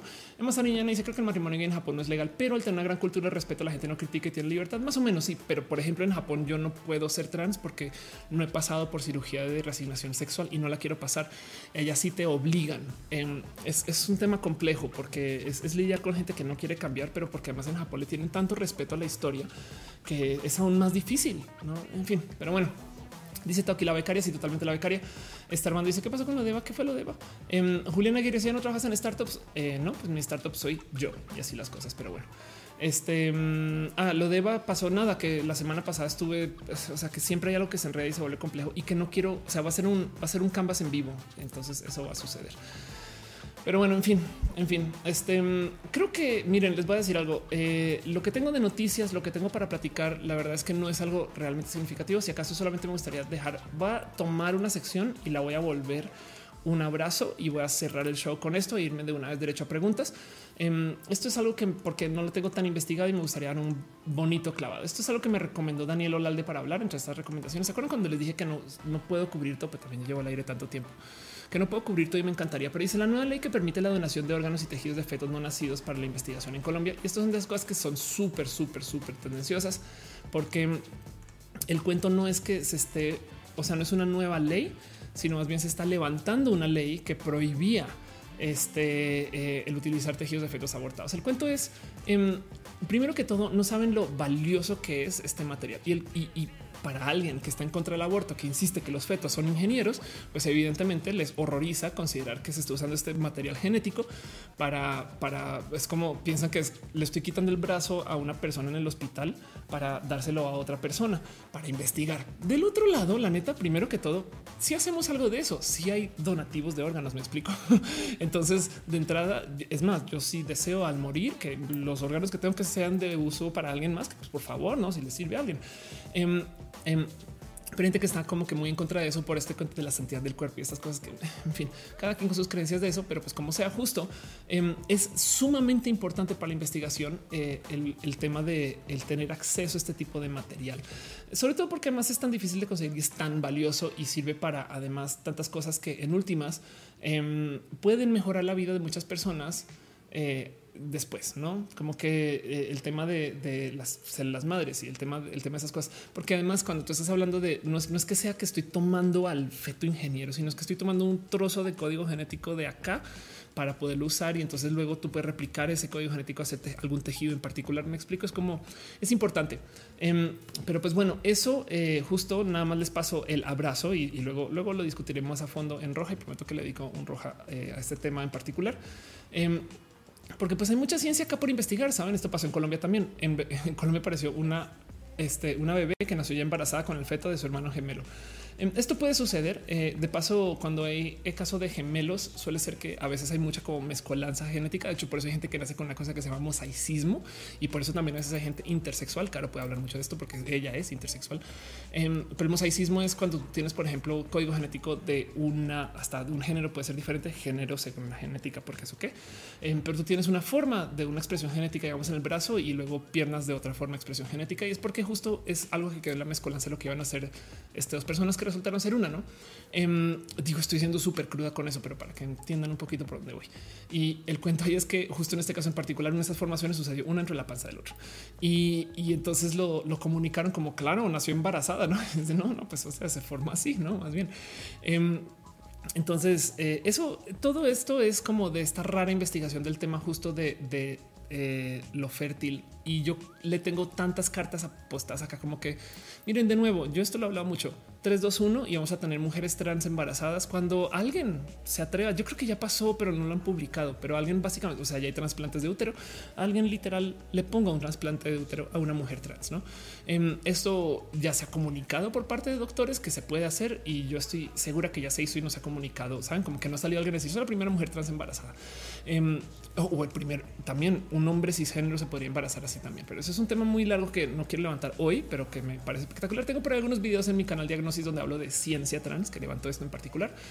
Em, y pues como sea justo, todo lo que les quería comunicar es ese abrazo de como en Colombia, este... Eh, ahora tienes tú este espacio que sea para investigar con los tejidos eh, este nada, pues de, embriones, eh, por donde sea eh, que, los consigas. Y justo también me compartieron esta nota en Japón. También están investigando el trasplantar células embrionarias humanas a ratones. Entonces, le a lograr crecer órganos humanos para trasplantes. Y esto también es una bonita investigación que el día de mañana pues, se puede prestar para hacer cosas raras. En fin, con eso cierro absolutamente todos los temas que tengo hoy. Eh, no más por repasar y, recapitular todo lo que este, estaba sucediendo a lo largo de este show.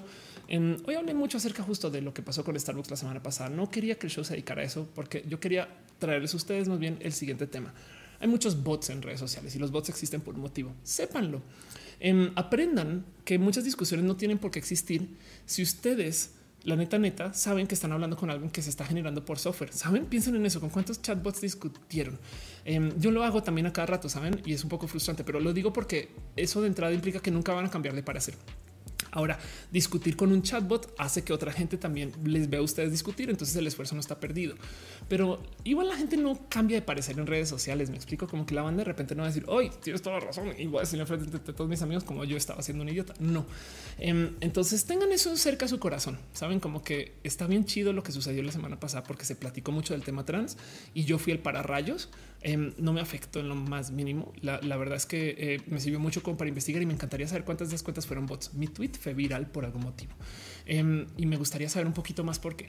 Pero nada, pues porque también sería chido poder tener el poder de volver a hacer otro tweet viral con otra cosa. Ojalá algo que sí sea más útil que quejarse del café en Starbucks.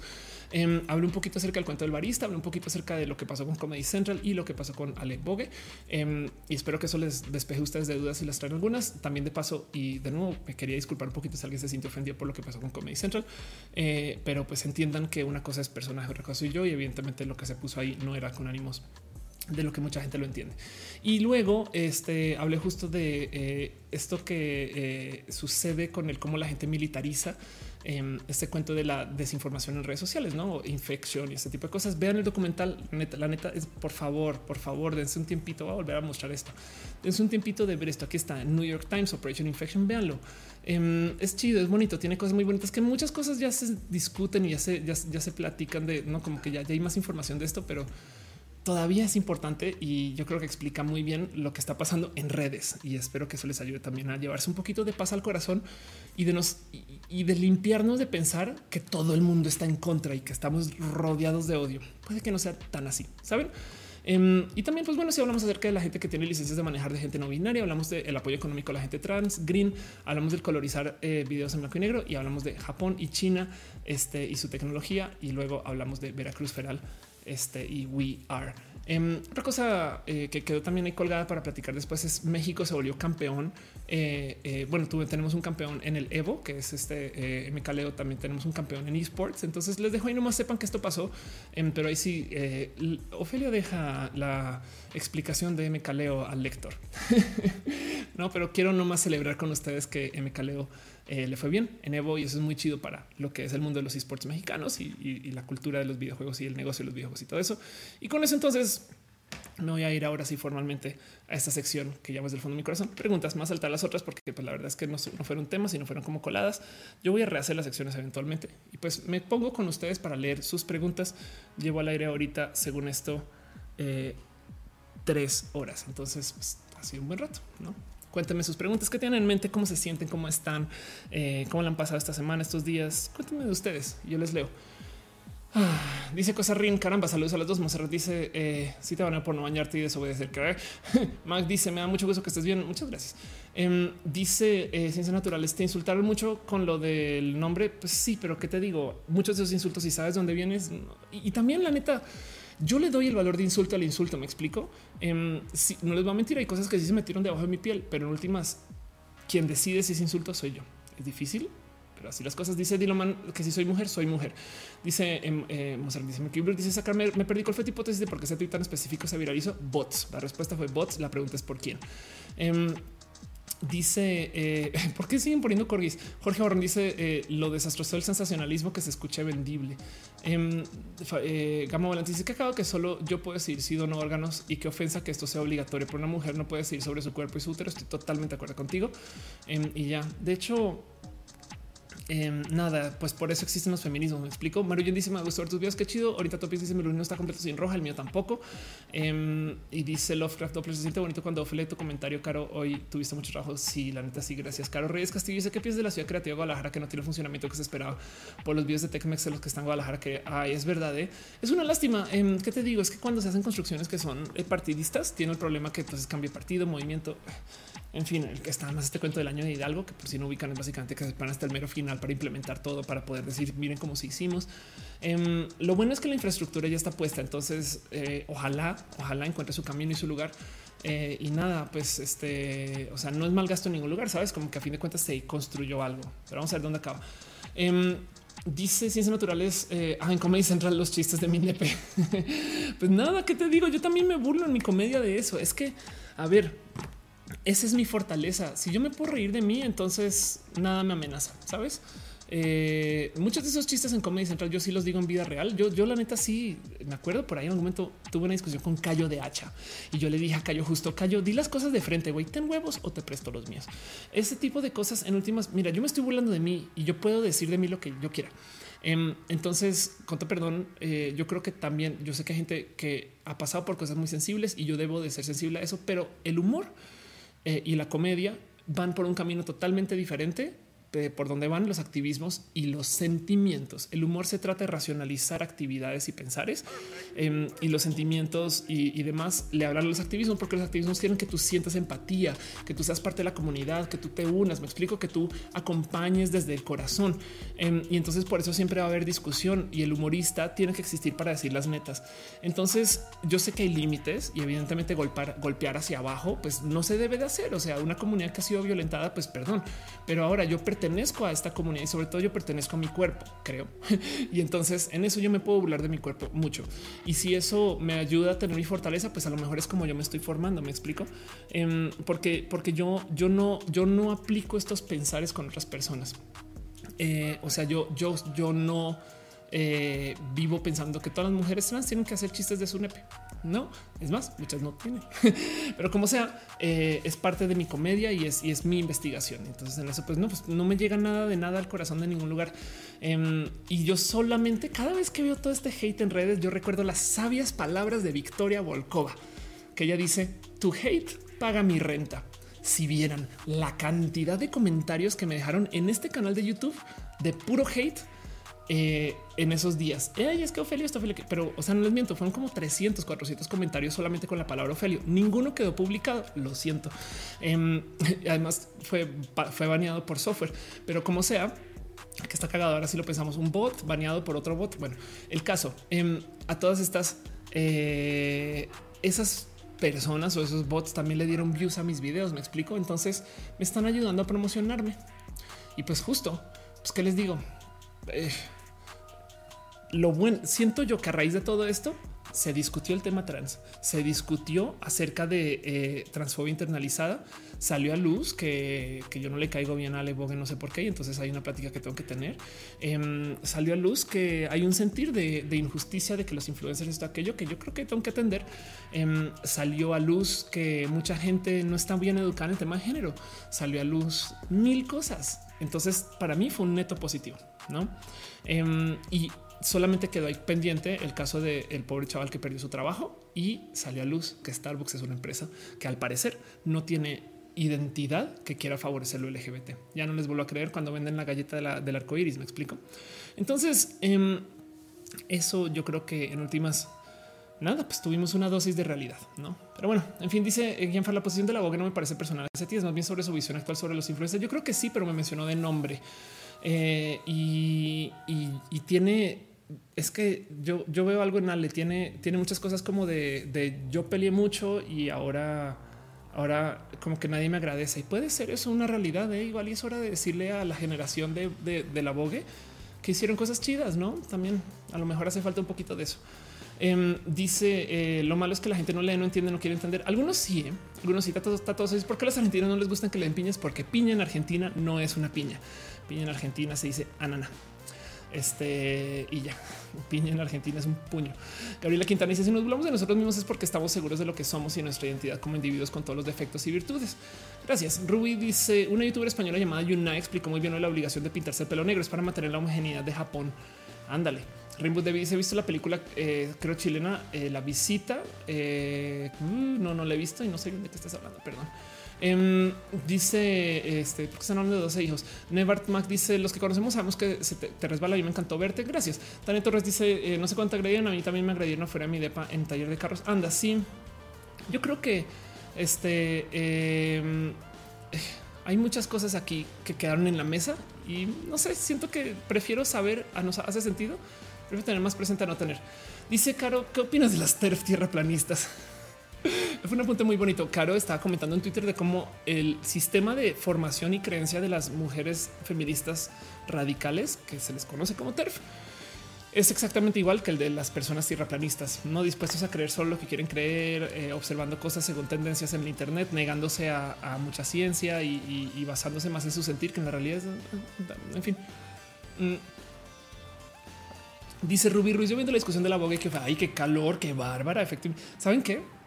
Cómo me gusta como Ale, aún así dentro de su discusión, a veces hace personaje como, ay, saben como que es que soy fan, les digo, es como no sé, como que me gustan sus joterías, güey. Es, chida, es, también parece chida con todo que me está mentando la madre. Este, nada, así chido. Dice eh, Shannon, eh, creo que nos queda decir gracias, Bogue, por haber hecho eso. Solo nos toca a estas generaciones seguir con nuestras luchas, hacer las cosas como nos toca hacerlas, pero no dividiendo. Sí, sí, de acuerdo. Sería chido encontrar puntos para unirnos y no para seguirnos dividiendo y demás, la neta. Em, eh, yo, yo, por ejemplo, de entrada, o sea, mi batalla como mujer trans para todo no puede ser sin Alejandra, me explico, y sin personas así. Eh, dice todo eso, qué pena con las argentinas, pues, ni modo. así dice Daniela que si he visto euforia, no he visto euforia, pero debería a esta altura. Emma Sariñana dice: Si es una cuenta loca en tu Instagram defendiéndote a lo LGBT, soy yo. Muchas gracias. No se preocupen. Les voy a decir algo: defendámonos por ser parte de la familia LGBT. Me explico. Piensen ustedes, quizás no en Ofelia, sino en, em, no sé, alguna, alguna chica trans de 16 años acaba de salir del closet que no tiene. Me explico como que también saquémoslo de off. Esto no es, no, o sea, yo, yo, yo estoy ok y agradezco mucho el apoyo, pero yo, yo hago esto en parte por mí y también en parte pensando que hay mucha gente que la neta pues no tiene este poder de comunicación. Yo por eso me pongo aquí para, para eso. A fin, dice, vaya, mándame un abrazo. Sí, un abracito. Dice Marco Montoya, mi hermano mexicano se va a intercambiar Tunja. Tunja es un lugar muy chiquito. Qué divertido. Em, si es en Boyacá va a ser muy frío. Es todo lo que tengo que decir y nada que, busque acceso al Internet en chinga. Ciencia natural dice las TER son como religiosos radicales. Exacto, ser bando de todo el país. Algo podría decir porque off no le cae bien al gobierno. Yo no le caigo bien al gobierno. Yo no sé qué habla si el gobierno, bueno, quizás al gobierno actual Em, yo no he querido colaborar con el gobierno actual en general. Eh, me, se acercó mucha gente conmigo para sus campañas de promoción y yo, la neta, dos, dos, como que algunas veces hablaba con los otros no. Entonces, em, el tema es que yo no quiero una vida de activista. Yo seré activista por siempre, me explico, pero profesionalmente hablando, yo quiero ser comediante, yo quiero estar en música, yo quiero ser activista. Em, entonces yo me retiro de los activismos y se los dejo a otras personas y les digo a esas personas pásenme toda su información y yo soy su canal de difusión. Entonces cuando hacen eventos yo no voy. Me explico. Eh, un evento de gobierno para esto algunas veces sí, otras no. Me han invitado algunos. Por ejemplo, eh, estuve ahorita en una cosa muy bonita, la Civiso, que me invitaron, fue muy bonito. Pero como yo no busco profesionalmente ser activista profesional, em, entonces entiendo por qué capaz si a lo mejor no tengo buena relación con algunas personas que pensan esta mamona, no? Y así, perdón. Alexander Rubaldo deja un abrazo financiero. Muchas gracias, muchas gracias, muchas gracias. Al de receta dice con lo que me refiero porque se enojan es únicamente que debemos respetar a todos y nunca, pero no, no te entendí bien. Em, dice Caro, eh, buenas noches, Danny Troll, Dani se va. Chido. Outcast dice que, muchas gracias. Yo también te quiero a ti. Em, dice Emma, eh, soy mujer trans y busco informar y visibilidad. Chingón, qué chido. Carlos Barón dice, eh, ya viste post. No, pero casi que era una voz en post. Hice casting para eh, su doblaje. Liz Sánchez dice que se siente que tus seguidores te ofendamos con respecto a tus videos. es como de es chido, güey. Pero, pero de nuevo, se trata de en fin, no, me muero de la pena. pero no, pero miren, es, es, es un es, es, es que de nuevo, yo no hago esto hay gente que la neta, neta no tiene esta fortaleza y a veces, a veces con dar el ejemplo, a veces con ponernos ahí o ahí vamos, ahí vamos. me gustaría pensar que, o sea, saben, en fin. Dice Cristian, ¿cuál ha sido tu videojuego favorito este año? este año he estado tan retirado de los videojuegos. De hecho, em, estoy jugando mucho Pokémon. literal me di otra vez una repasada. Es más, volví a sacar mi 3DS y, estoy jugando eh, Luigi Mansion, Luigi's Mansion en 3DS esperando que viene otro. Entonces, esperamos. En fin, Daniel Suárez ¿has visto la serie Euforia? No he visto Euforia, perdón. Ya te había leído. Mazariñana dice: Si es una cuenta loca, ya te había leído, perdón. Eh, dice Esmeralda Vena Chihuahua. Me escribieron y creo que si tengo que ir. Simón Ulises, chido. Gracias. Dice Raymond Davis. Los menores de edad deberían tener acceso a salud sin permiso de sus padres. Así los propios hijos podrían decidir sobre sus padres de vacunar no tratamiento. Estoy totalmente de acuerdo contigo. este tema de los padres que no quieren vacunar a sus hijos me parece cruel, cruel, cruel.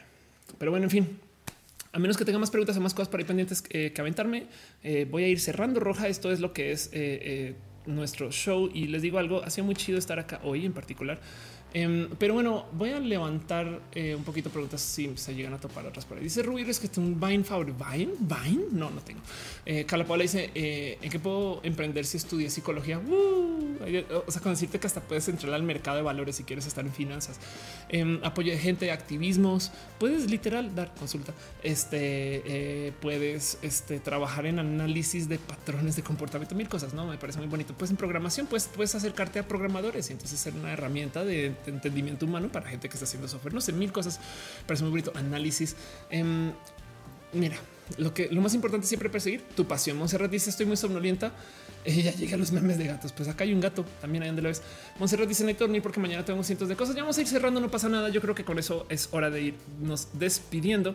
Y no más en eso, solamente les quiero decir, gente bonita, muchas gracias por acompañarme todo este tiempo. La neta, este yo creo que este show sucede gracias a ustedes y porque me tienen mucha pinche paciencia. Eh, hoy la neta está un poquito mal antes de arrancar esta tristona.